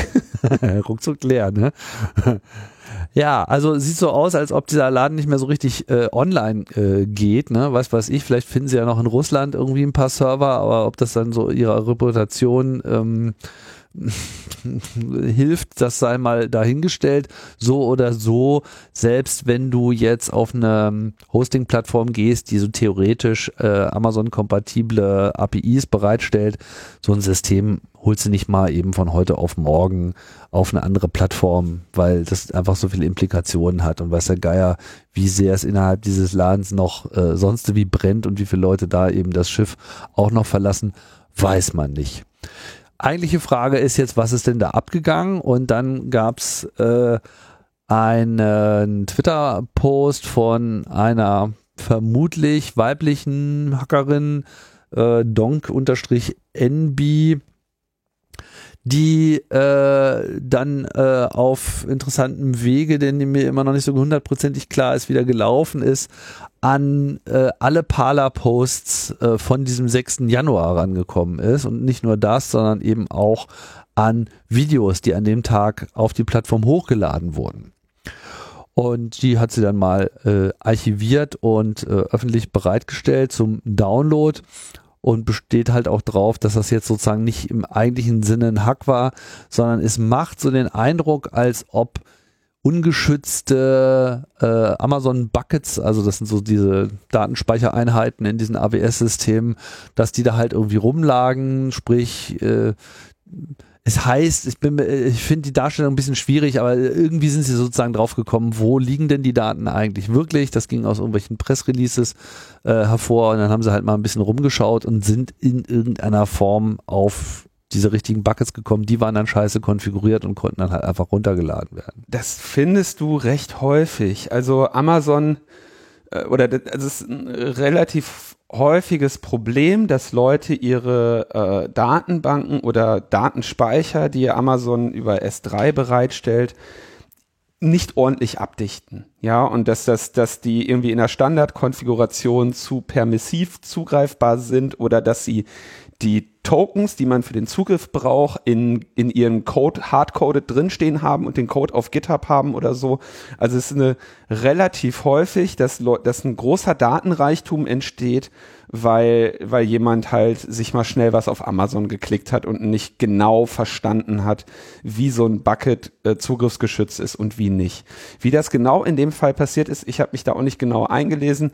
Entscheidend war, es gab eben diese, diesen doch relativ großen Datenreichtum, ähm, inklusive vieler Daten, die es ermöglichen, die ähm, die Autorin dieser Posts irgendwie zu äh, identifizieren. Stimmt das eigentlich, dass da auch hier Personalausweis-Scans dabei waren, weil die die irgendwie hochladen mussten oder sowas? Habe ich gelesen. Also ich fand die ich habe verschiedene Twitter-Threads mir durchgelesen. Es gibt jetzt nicht so einen Blogpost, wo das irgendwie alles drin steht und auch so die Recherchen sind noch ein bisschen widersprüchlich. Da bin ich auch dankbar für klärende Kommentare. Aber äh, derzeit macht es den Eindruck, dass im Prinzip es dann anderen Leuten die dann alle losgeschickt wurden. Also es wurde ja dann für diesen Download wurden irgendwie so Docker-Images noch äh, verteilt, die dann quasi distributed liefen. Das heißt, von allen Ecken und Enden wurden irgendwie diese Daten runtergeladen. Das sind äh, Terabytes an Daten. Also ich habe irgendwas von, von 6 bis 14 Terabytes gelesen. Und angeblich sei das dann auch schon so 99,9 Prozent aller Posts und natürlich eben auch dieser ganzen RAW-Upload-Videos. Und ich habe das auch gelesen, kann ich dir jetzt aber nicht wirklich bestätigen, dass eben auch zur Autorisierung des Accounts dann die Leute eben auch noch so ihre Führerscheine hochgeladen haben. Das ist ja quasi der Perso in den USA und damit sich sozusagen auch gleich äh, bestätigt haben, ja hier ich ich bin es, ich habe hier die Revolution einleiten wollen, hier ist meine Adresse und äh, alles Mögliche. Auf jeden Fall ein Füllhorn für Recherche und ein Füllhorn natürlich auch für Strafverfolgung, so denn äh, das Rechtssystem der USA jetzt hier auch eine Strafverfolgung wirklich einleitet. Man weiß ja nicht, wie viele Unterstützer dieser ganzen Maßnahme in, äh, im, im Strafverfolgungsbereich jetzt hier noch tatsächlich existieren. Tatsache ist, Parler ist weg. Die Daten scheinen da zu sein. Mhm. Und man hat einfach jetzt hier wunderbares Material, weil natürlich diese ganzen hochgeladenen Videos jetzt nicht sozusagen so sind, wie man sie dann im Web sehen würde, sondern das sind die ganzen RAW-Data, also mit den ganzen Metadaten, mit GPS-Koordinaten etc., die genauen Uhrzeiten etc. pp. Ähm, vielleicht kurz, also der CEO von Parler sagt, dass da ähm, Führerscheinscans abhanden gekommen sein wäre eine Fehlinformation. Ich habe bisher, also ja gut, ich meine, was der jetzt behauptet, das kann auch, das kann er auch natürlich alles behaupten, um da ja, seine eigenen äh, genau. Deswegen äh, zitiere ich das Schopf zu retten. Äh, wie gesagt, also ich habe alles Mögliche gelesen und man wird es am Ende feststellen. Tatsache ist, es gibt Tonnen an Daten und vor allem, es gab ja auch schon so Maps, wo sie dann irgendwie die einzelnen Videos, die da hochgeladen wurden, dann so geotaggt haben und dann kleine Punkte um das Kapitol herum. Ja. Also da kriegst du ein sehr gutes Bewegungsbild Außerdem, das kommt ja noch dazu, äh, ist es so, dass das Kapitol äh, aus Sicherheits- und vielleicht auch aus Kapazitätsgründen, aber ich denke vor allem aus Sicherheitsgrenzen, natürlich eigene Mobilfunkzellen betreibt die quasi jeden, der sich da mit seinem Mobiltelefon nähert, äh, übernehmen. Ja, das ist also das normale äh, Roaming. Du gehst einfach in diesen Bereich, die Zelle mhm. übernimmt und dort wird aber natürlich dann alles gelockt. Das heißt, die haben die ganzen Geräte-IDs mindestens von den äh, Leuten, die dort irgendwas äh, verschickt haben etc. Keine Ahnung, was da alles noch im Einzelnen erhoben werden äh, kann oder äh, was da erhoben wird. Also sehr simpel. Also du hast halt die, die E-Mail, ähm, was man jetzt übersetzen kann im, im weitesten Sinne in die MAC-Adresse deiner 3G, 4G, 5G-Schnittstelle. Die ist äh, einzigartig pro Gerät.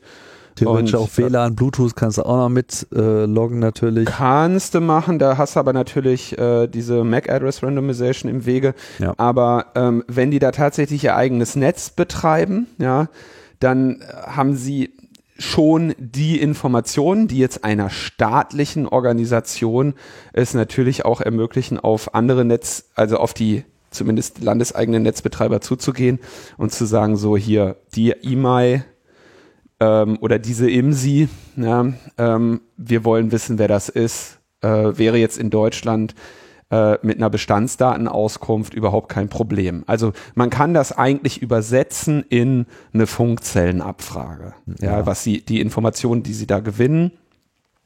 Und ähm, also der technische Hintergrund ist jetzt nicht, nicht nennenswert äh, anders, ja, auch wenn sie die jetzt selber betreiben. Sie werden sicherlich die Möglichkeit haben, alle Personen, die dort waren, ähm, festzustellen. Sie werden aber nicht die Möglichkeit haben, die so genau zu orten, um jetzt äh, oder vermutlich nicht unbedingt die Möglichkeit haben, die so genau zu orten, ob die jetzt im Kapitol drin waren oder nicht. Es sei denn, sie betreiben dort irgendwie Nano- oder Femtozellen, was durchaus auch sein kann, das kann durchaus weil es ein sein. relativ großes äh, Gebäude ist. Also da darf man gespannt sein. Insgesamt, glaube ich, kann man sagen, mit den Daten, die ein Mobilfunknetz liefert, erst recht, wenn es dein eigenes ist, plus den, äh, dieses Parler hatte ja offenbar auch diese Location-Tagging-Funktionalität. Ähm, gibt es da jetzt auf jeden Fall eine er erdrückende ans, eine erdrückende Menge Metadaten über jede Person, die da mit einem Mobiltelefon war und äh, vielleicht auch noch damit angegeben hat. Ja, und Jetzt wird sich natürlich zeigen, wie stark da die Strafverfolgung tatsächlich einsetzt. Ich habe, wir hatten ja vor der Sendung schon kurz darüber gesprochen. Ich sehe äh, Videos, wo Leute irgendwie am Flughafen, am, am Flugzeug gecached werden, weil sie auf der No-Fly-Liste sind und mehr oder weniger ihr Name getaggt ist mit, okay, wenn die Person kommt, äh, hier einmal der, der rote Knopf, ja, und dann werden die halt sofort da an, an Ort und Stelle verhaftet und äh, beklagen sich, äh, dass sie für, für, für ihren Beitrag zur Revolution jetzt auch noch bestraft werden sollen. Ähm, andererseits gibt es auch Anzeichen dafür, dass da jetzt keine nennenswerte äh, Verfolgung stattfindet. Ich glaube, das ist da noch nicht so ganz entschieden. Ne? Das werden wir erst sehen, wie ernst die USA das jetzt meinen oder nicht meinen. Vielleicht meinen sie es auch erst ab dem 21. Januar ernst, äh, diese Leute ähm, tatsächlich zu verfolgen. Das kann gut sein, dass sie jetzt nochmal so eine Woche Headstart haben und dass äh, die republikanische Administration alles dran setzt, hier die Leute noch irgendwie so frei ziehen zu lassen. Aber natürlich haben auch die nur begrenzte Möglichkeiten, gegen den Willen äh, des FBI vorzugehen. Also die haben Möglichkeiten, aber begrenzte Möglichkeiten. Andererseits wissen wir jetzt natürlich auch nicht, inwiefern jetzt die föderale äh, Polizei da auch äh, durchsetzt ist. Also das, das ist ein Sport, der wird uns auf jeden Fall noch eine Weile unterhalten und vielleicht nochmal kurz auf Parler zurückzukommen. Das System ah, ist ja. wahrscheinlich tot, aber es ist sicherlich jetzt nicht das einzige äh, System, was hier im Fadenkreuz ist. Ich meine, man, man muss ja im Prinzip, äh, also es gibt, du hast ja schon ein paar genannt, ich äh, kenne die nicht alle auswendig, aber es gibt ja tonnenweise solche äh, Rechten. Ja, Gap, Gap oder, war da noch irgendwie großes Thema. Ja. Immer, auch schon seit längerem. Ja, ja, also es gibt da verschiedene Systeme, so, ja, die, die alle in irgendeiner Form dazu beitragen und in dem Moment, wo eins tot ist, weichen natürlich dann alle gleich wieder ins nächste aus. Andererseits könnte ich mir auch vorstellen, dass sie jetzt vielleicht mal ein bisschen mehr darüber nachdenken, was sie da tun. Nee, nee das kann ich wirklich ehrlich nicht vorstellen. Also eine, eine schöne Erkenntnis von Parler fand ich übrigens, das sollten wir hier noch erwähnen. Ne? Also die haben sich ja als Hort der Meinungsfreiheit da irgendwie zelebriert. Ne? Ja. Und tatsächlich äh, zeigen halt offenbar Analysen, ähm, dass du als neuer Nutzer bei Parler eigentlich Shadowband anfängst. Also mit anderen Worten, du rufst da so in diese Welt hinein. Du denkst, du, du postest. wirst aber anderen erstmal nicht großartig angezeigt. Ja. Etwas, was ich äh, vor vielen Jahren mal auf der Republika ähm, vorgeschlagen habe und auch mal programmiert habe für ein Forum. Äh, ich habe das damals die Trolldrossel genannt. Ähm, kann, kann ich vielleicht auch nochmal verlinken. Für so ein Webforum, ja. Ja, es war so ein Web Webforum, was ich da meine Zeit lang betrieben habe. Ähm, ich glaube, der Vortrag hieß äh, Rehfefe Erkenntnisse der empirischen Trollforschung oder sowas. Äh, kann, äh, ver verlinke ich nochmal. Jedenfalls quasi, wenn du dann einen neuen Account hast, kriegst du erstmal gar nicht unbedingt Reichweite, bis dir Moderatoren eine ausreichend rechte Gesinnung bestätigt haben. Ja, also die haben die haben es quasi, weißt du, die sagen, sie sind der Hort der Meinungsfreiheit und du beginnst da erstmal sofort in der Zensurglocke, ja, mhm. und musst dich da erstmal äh, rausnazen, ja. Wenn du irgendwie ausreichend genarzt hast, darfst du dann auch, äh, kommst du auch in den Genuss der, der rechtsradikalen Meinungsfreiheit. Das ist natürlich dann auch schon immer sehr äh, unterhaltsam. Ich meine, man muss grundsätzlich sagen, dass diese ähm, dass diese Experimente in hier ist der Hort der Meinungsfreiheit, hier kann jeder alles sagen, äh, in der Regel nach einigen Jahren implodieren. Ne? Also 4chan und 8chan sind die besten Beispiele. Ne? Das ist dann irgendwann einfach, da haben dann auch diejenigen, die das mal als Exkrement gestartet haben, äh, irgendwann nur noch in die Ecke gekotzt und gesagt, ich will das nicht mehr an der Backe haben. Ne? Ja. Und der, der, ähm, ich glaube, der 4chan-Gründer hat doch dann, wie heißt das Ding, was der dann gemacht hat? Nine Gag oder so. Äh. Und der 8chan-Gründer ist inzwischen da rausgebootet oder so und wird von, wird von seiner ehemaligen äh, Gefolgschaft da jetzt äh, auch ge gemobbt und terrorisiert. Und ja, ich bin jetzt auch mal vorsichtig, so eventuell drängt sich mir der Eindruck auf, ja, dass wir eben in der westlich, in den westlichen Demokratien eben doch so viel Meinungsfreiheit noch haben, um die wir auch, die wir auch jeden Tag verteidigen müssen. Nicht, dass man mich da falsch versteht. Aber wir haben doch genug Meinungsfreiheit, dass die jetzt im alltäglichen Leben und in der informierten und Wertbeitrag stiftenden politischen Diskussion nicht nennenswert gefährdet ist. So, was man auch daran sieht, wie problemlos irgendwelche AfD-Leute Unsinn reden können, ja, ohne jegliche Sanktion fürchten zu müssen. Und deswegen sind natürlich solche Dinge so, wo hier, hier, hier, hier im Gegensatz zu der liberalen Demokratie äh, gibt es hier Meinungsfreiheit, da weißt du dann eben schon, wen du dir da eintrittst, nämlich Leute, die irgendwie sich auf eine Weise oder mit Inhalten äußern, die so weit außerhalb von allem Akzeptablen sind, dass sie meinen, dass ihre Meinungsfreiheit irgendwie eingeschnitt, ein, eingeschnitten würde. Nochmal, ich habe, dafür müssen wir jeden Tag kämpfen für diese Meinungsfreiheit. Ne? Und ich will nur sagen, das scheint uns eigentlich ganz gut zu gelingen. Naja. Ja. Sorry. Naja, ist ja alles richtig. Ja, Parler ist also auf jeden Fall äh, dead und äh, das Modell werden wir sicherlich bald äh, wiedersehen. Es gibt hier noch genug zu bekämpfen. Let's move on. Ja, let's move on. Äh, okay. Also WhatsApp hat äh, seine Datenschutzbestimmungen geändert und ähm, sagt den Nutzerinnen, sie müssen bis zum 8. Februar dieser Änderung zustimmen oder können dann WhatsApp nicht mehr nutzen. Das ist natürlich eine großartige Gelegenheit an dieser Stelle, sich einfach mal von WhatsApp zu trennen. Dennoch muss ich sagen, dass die Gemengelage dazu absolut unklar ist, ja. Denn äh, schon seit Juli steht in den Datenschutzerklärungen, dass sie bestimmte, ähm, dass sie irgendwie eine Mischung der Daten mit Facebook haben also, dass sie, nee, Moment, dass sie erstens bei WhatsApp für Freundesvorschläge und Personalisierungsfunktionen und Werbung diese Daten nutzen dürfen. Ja, das, das war schon früher. Ähm, und jetzt wird irgendwie ähm, ne, nur eine komische Änderung vorgenommen, die also die nicht so schlimm ist wie die, die schon gemacht wurden. Aber ich spiele noch mal einen Schritt zurück. Tatsache war so, es gab, gab ein soziales Netzwerk, das hieß Facebook. Dieses soziale Netzwerk hat zwei fette Konkurrenten gehabt in der Zeit. Der eine war Instagram, also haben sie Instagram gekauft und der andere war WhatsApp, also haben sie WhatsApp gekauft. Der dritte war TikTok. Diese Diskussion war die, wo Donald Trump halt versucht hat, mehr oder weniger das Unternehmen zu erpressen, äh, den, den, zumindest den US-Markt äh, zu verkaufen.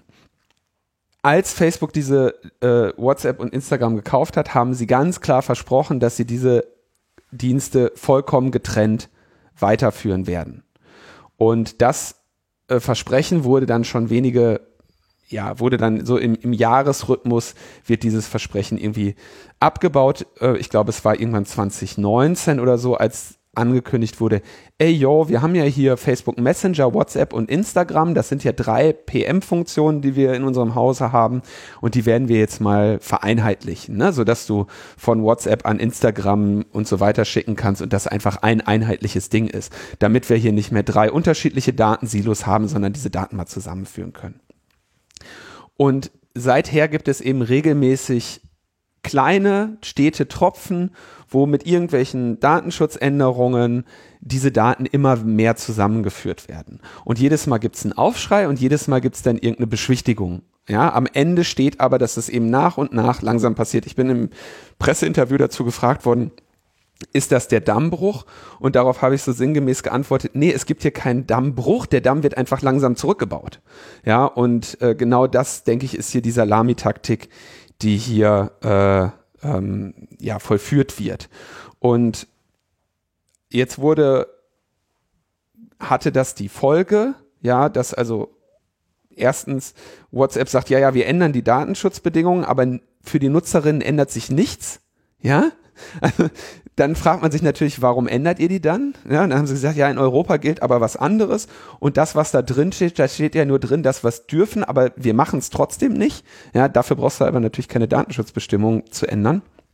Also maximal unklare Gemengelage führte dazu, dass dann Elon Musk twitterte, use Signal und ähm, Leute massiv äh, zu Signal und zu Threema gewechselt haben.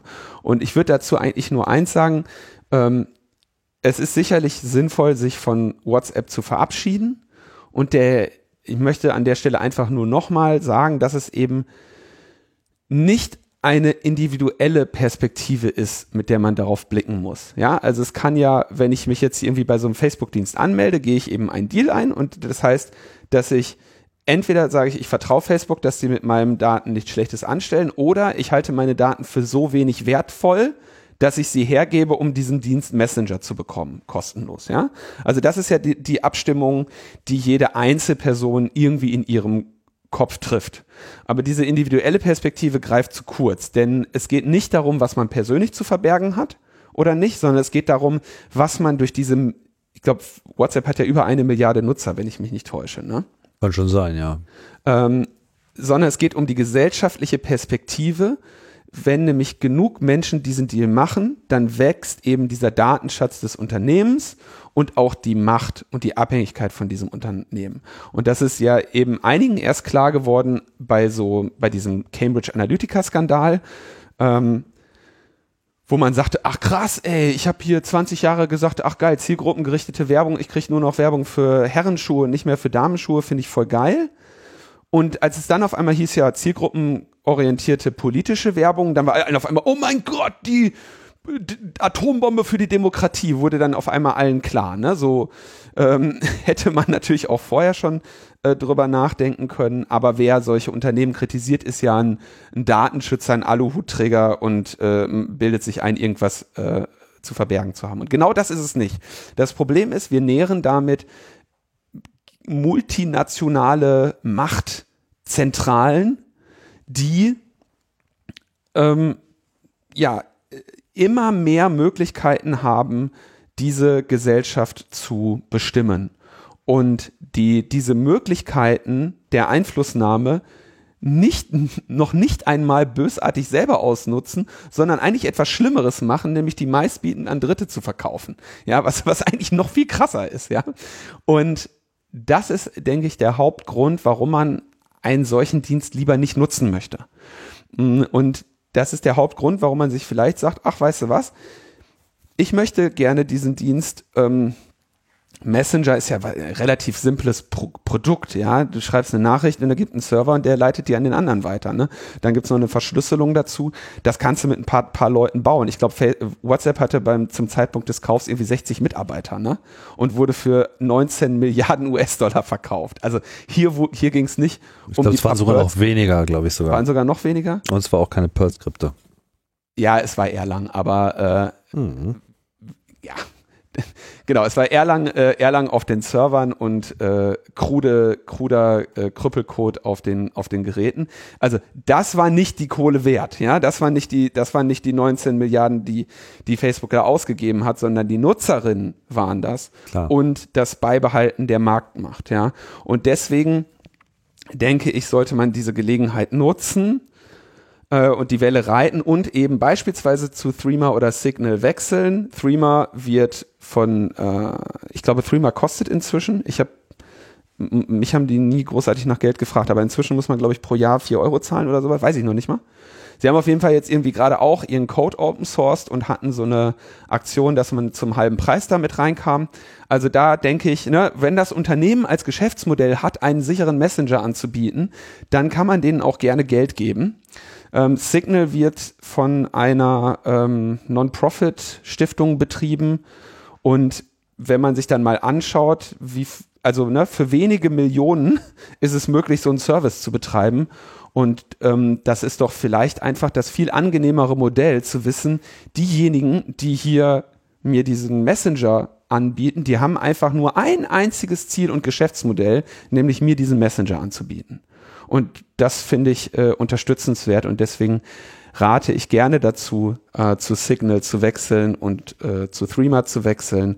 Und gerade denke ich, der Wechsel zu Signal ist äh, enorm äh, einfach und enorm simpel, insbesondere für, für, für WhatsApp-Nutzer. Und ich denke, da kann man sich an dem etwas aufgewärmt, äh, aufgeräumteren UI durchaus erfreuen. Ähm, Kernunterschied zwischen WhatsApp und äh, zwischen Signal und Threema bleibt, Signal ist noch immer an die Telefonnummer gebunden. Das heißt, wenn ihr mit jemandem über Signal kommunizieren möchtet, müsst ihr der Person eben auch eure Telefonnummer geben, was potenziell einige Leute nicht möchten.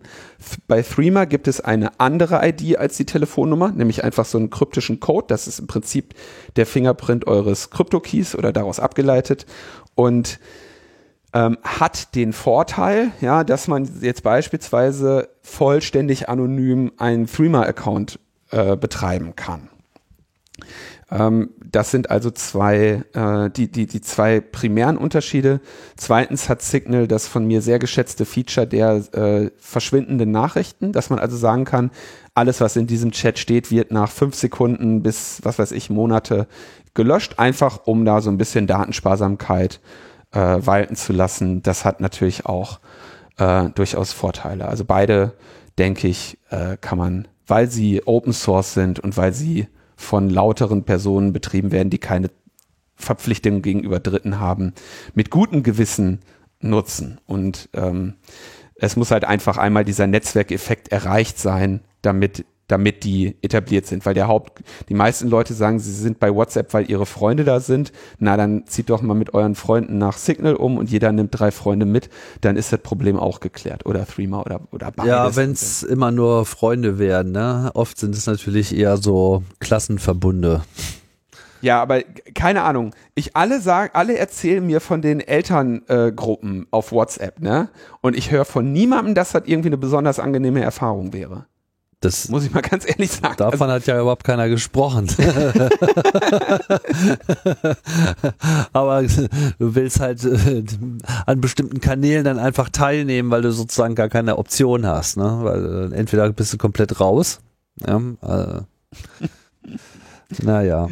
Das ist okay. auf jeden Fall wichtig, dass diese Lösung weiterhin sehr viel besser werden und da auch einfach technologisch mithalten können. Grundsätzlich ist das natürlich auch für die Zukunft ein interessantes Modell, dass man eben solche Stiftungen, solche unabhängigen Gruppen äh, auch vielleicht öffentlich finanziert.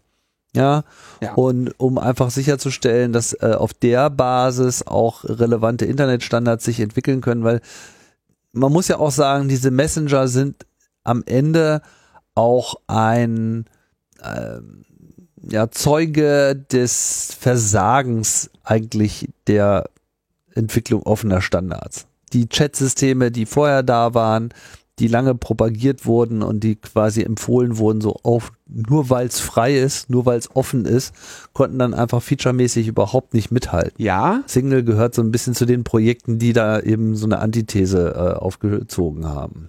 Genau. Es ist also der, es gab einmal natürlich die Debatte zwischen dezentrale und zentrale Systeme, ja, aber es gibt dann noch eben eine zweite, und das ist das, was hier Signal und Threema, denke ich, besonders hingekriegt haben. Die haben zwar gesagt, ja, zentralisiertes System, aber eben ähm, und ha- haben die Vorteile, Moxie Marlinspike hat äh, beim, ich glaube beim 36C3 einen sehr schönen Vortrag drüber gehalten, ähm, über eben dezentral und zentrales System kann man unterschiedliche Auffassungen zu haben, ja, ist aber hier gerade nicht, nicht unbedingt äh, der Debattengegenstand.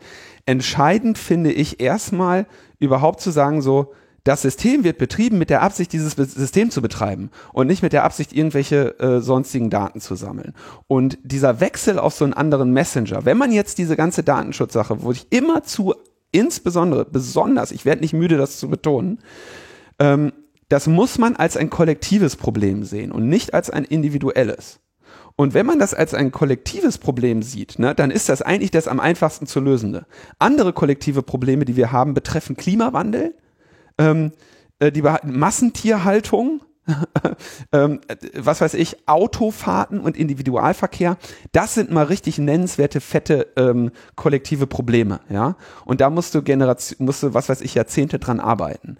Und wenn ein kollektives Problem ist äh, für eine Basalfunktion, die irgendwie jeder ähm, äh, die, die jedes Team von drei Personen an einem Wochenende im Prinzip äh, bauen kann in der Programmiersprache ihrer Wahl. Ähm, wenn, wenn, wenn es um diese Dienstleistung geht und alles, was du machen musst, um dieses kollektive Problem wegzunehmen, ist die eine App löschen und eine andere installieren, dann denke ich, ist das das kleinste kollektive Problem, was wir lösen können. Ja, also jedes andere kollektive Problem ist sehr viel schwieriger zu lösen. Naja, also äh, WhatsApp Signal macht das, Hauptsache kein, äh, äh, äh, Threema Signal, Hauptsache kein WhatsApp. Ich wollte noch mal ganz kurz noch was zur Corona-Warn-App sagen, weil jetzt natürlich, also es ist, du kannst dir ja nicht, also wenn du diese Boris Palmen und Friedrich Merze und wie sie alle heißen, was die für ein, ähm, was die reden und was die anrichten, das ist ja wirklich äh, eine einzige Katastrophe. Äh, Wurde ich hier durch einen Tweet drauf aufmerksam von ähm, der Account heißt FTP Spendenkonto, was ich auch sehr schönen Namen für einen Twitter-Account finde. Äh, er nämlich zeigte, er hat irgendwie seiner Mutter, seine Mutter aufgeklärt über die Funktionalität der Corona-Warn-App und dann hat die Mutter diese äh, Corona-Warn-App installiert und dann hat sie äh, von, was weiß ich, Onkel Günther den Zeitungsartikel äh, in, in, auf heise.de geschickt bekommen, wo steht, äh, Friedrich Merz möchte die Nutzer der Corona-Warn-App orten und dann hat Mutti die Corona-App gelöscht. Ja, genau das, was, äh, was klar war, was passieren würde. Ja, und da, da redet dieser Typ einfach nur vor sich hin. Finde ich ja sowieso faszinierend, was der so vor sich hin redet. Boris Palmer ebenfalls äußerst faszinierend. Ähm, der steckt hier mit diesem äh, Niederrümelin unter einer Decke. Und die machen sich keine Gedanken darüber, was sie anrichten. Ähm, ich, wie gesagt, ich wurde da auch noch mal in so einer Presseanfrage zu äh, befragt und habe dann mal erklärt, ne, was das, das eben, wie viele die App nutzen, der wichtigste Erfolgsfaktor für so eine App ist. Und wenn da irgendwie Palmer und Merz Raubbau daran betreiben, dann wird, wird die App nur noch schlechter. Und ich denke, das Entscheidende, was ich da gesagt habe, ist, mit mehr Datenschutz oder weniger Datenschutz wird die App genauso gut funktionieren wie vorher, aber keinesfalls besser, weil n- wenn die Nutzungszahlen sinken, das ist der wichtigste Faktor, den diese App hat. Und danke Friedrich Merz, der jetzt schon die Leute warnt, äh, dass sie sich möglichst diese App deinstallieren sollen, ist wirklich, ähm, ja, äh, wirklich bedauerlich, was, was, was da passiert. Und äh, ja, man kann nur hoffen, dass dieser Sprücheklopper ähm, irgendwie wieder in sein Sprücherklopperloch ver verschwindet. Gute Nachricht, oder ich, ich weiß nicht, ist das eine gute Nachricht, Tim? 20 äh, Jahre Wikipedia, gute Nachricht, schlechte Nachricht, gute Nachricht. Ich finde es eine ne, ne gute Nachricht. Ist es ist jetzt nicht, was daran eine schlechte Nachricht sein sollte. Ich meine, es ist wirklich eines der wenigen ja, ähm, Projekt. Ja, es ist, ist würde ich sogar fast sagen, vielleicht überhaupt das erfolgreichste Projekt der freien Internetlandschaft. Also da würde mir jetzt ehrlich gesagt nichts einfallen, was auch nur ansatzweise in dieser Region mitspielt.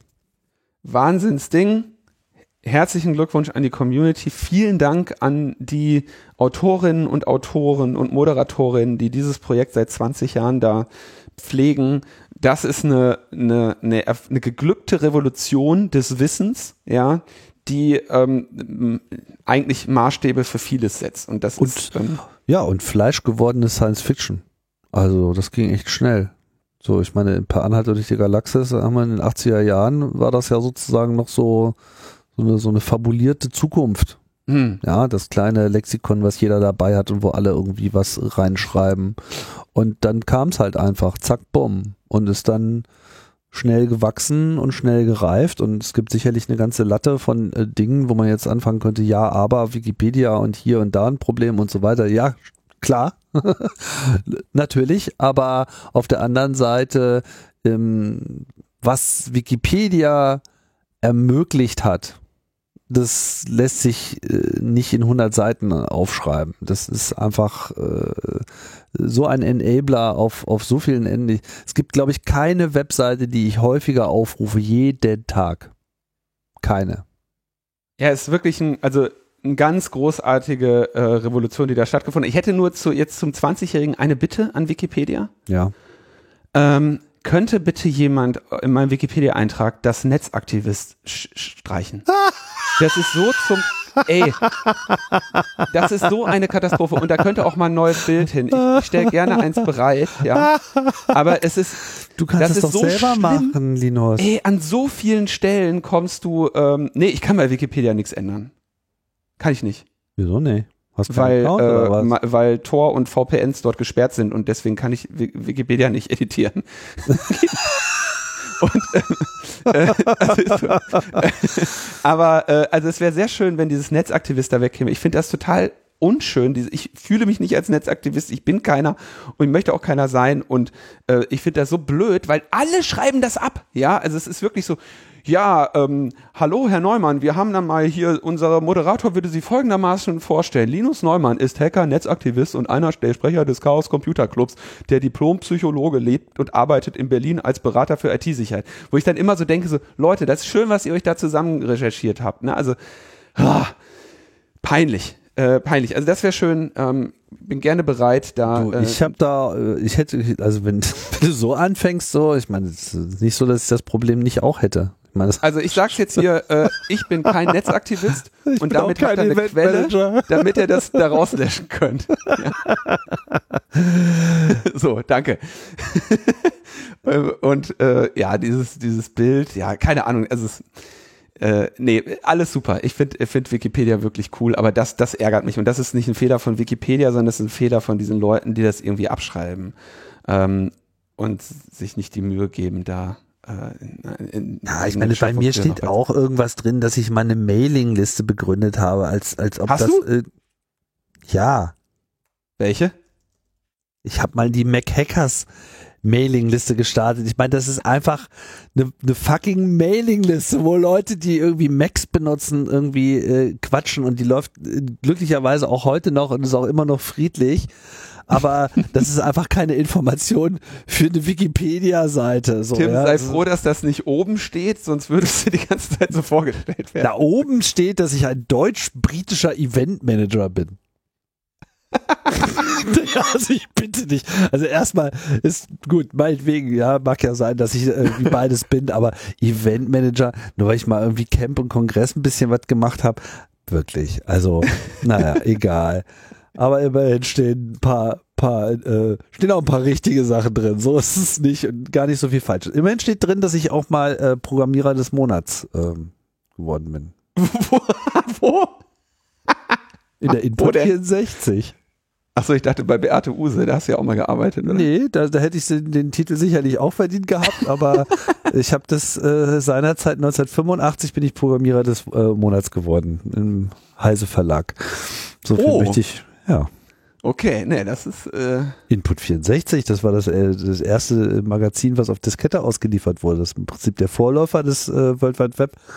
Ah, okay, das ist ein Titel. Das ist ein Titel. Das ist ein Der- Titel, war auch ein gutes Programm, dahin. muss ich mal dazu sagen. Also es war wirklich gut für damalige Der Verhältnisse. Ja, Ja. Seitdem ging es ein bisschen bergab mit meiner Programmierkarriere, aber damals war ich noch fit. Naja, wenn du einmal am Zenit warst, dann kannst du dich auch zurücklehnen. Ja, da ruhe ich mich bis heute äh, noch äh, drauf aus. Wie lange ist das jetzt her? Oh Gott, das ist ja, oh Gott, das will ich überhaupt nicht drüber nachdenken, wie lange das her ist. Sind das 35 Jahre? Gott, meine Herren. Tja, du mal sehen. Ah ja, dann äh, kommen wir noch zu einer äh, ganz kurzen Meldung hier äh, zum Ende. Ich mh, habe einen Anschlusstermin und werde langsam nervös. Ähm, in einem Regensburger äh, Straffall hat ein Gericht, ähm, das ist jetzt schon eine etwas ältere Meldung aus Mitte Dezember, die wir aber nicht behandelt haben. Und zwar äh, wurde hier, wurden hier die Aufzeichnungen von Alexa von einem Gericht angefordert, ausgewertet und als Beitrag genutzt, den Mann des äh, Totschlags seiner Ehefrau äh, oder seiner Ex-Freundin ähm, überführt zu haben. Ähm, das heißt, das Gericht hat diese Sprachaufnahmen, die durch den äh, durch diesen Sprachassistenten in der Cloud angefertigt werden, als äh, Beweismittel zugelassen und angefordert gemäß Paragraph 100c der Strafprozessordnung. In diesem 100 A bis Z sind diese ganzen Überwachungsmaßnahmen, Wohnraumüberwachung und sowas alles geregelt. Und äh, ja, haben tatsächlich, äh, ist natürlich relativ kompliziert, wo steht der Server und so weiter. Und Amazon hat dann diese Daten äh, freiwillig übermittelt und äh, an die Staatsanwaltschaft und das Gericht hat die zugelassen und damit ähm, ja ist jetzt quasi auch in Deutschland äh, der Fall geschaffen, dass eben der Zugriff auf solche ähm, Smart Home Geräte äh, offenbar unter Paragraph 100 StPO äh, äh, zugelassen wird. Ich bin mal gespannt, ob da noch mal irgendwie gegen vorgegangen wird oder so. Es war natürlich auch irgendwie zu erwarten, dass das passieren würde. Und nun ja, ähm, es ist natürlich jetzt auch wieder ein konkreter Fall. Ne? Ich meine, da hat ein Mann eine Frau getötet. So, da will man natürlich auch, dass der ähm, einer Strafe zugeführt wird. Gleichzeitig ähm, ist das natürlich, will ja jetzt nicht der Teufel an die Wand malen, aber es ist eben regelmäßig so, dass solche Eingriffe bei den schweren Verbrechen beginnen und dann zu der Alltagskriminalität durchträufeln. Also als ähm, beispielsweise als Person, die sich auf den Handel mit äh, seltenen äh, Substanzen äh, spezialisiert hat, würde ich jetzt mal zusehen, dass ich so ein Ding nicht in der Hütte stehen hätte. Ne?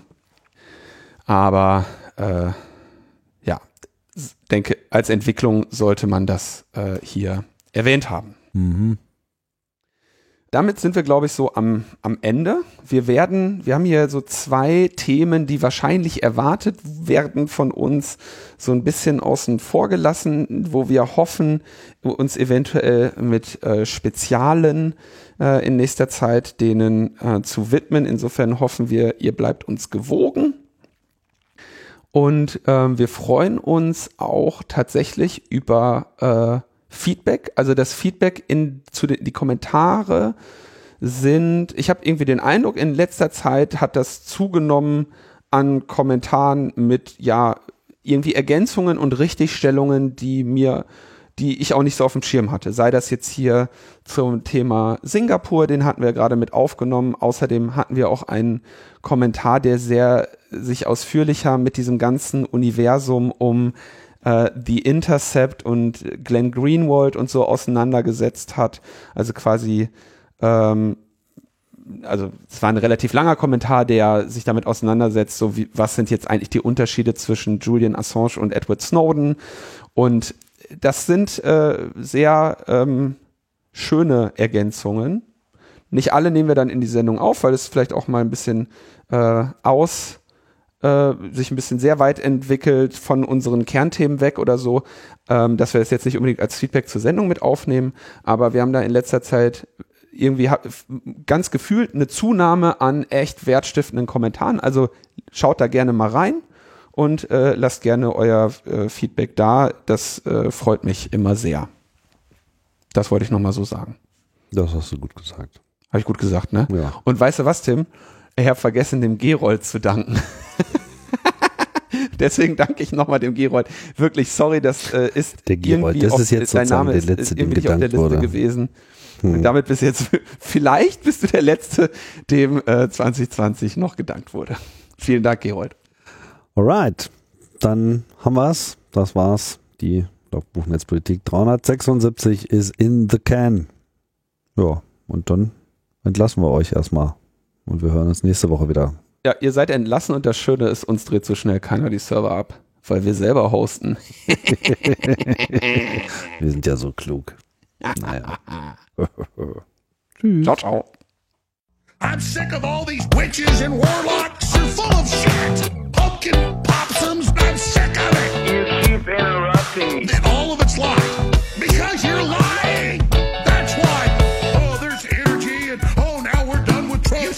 The Messiah. You said he was invincible. I will not suffer your Q people after this.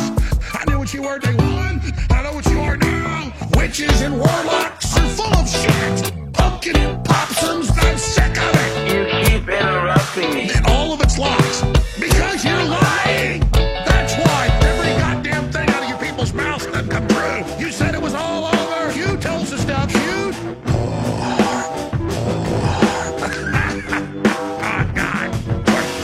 witches and warlocks. You're full of shit. Pumpkin popsums, I'm sick of it. You keep interrupting me. And all of its lies. Because you're lying.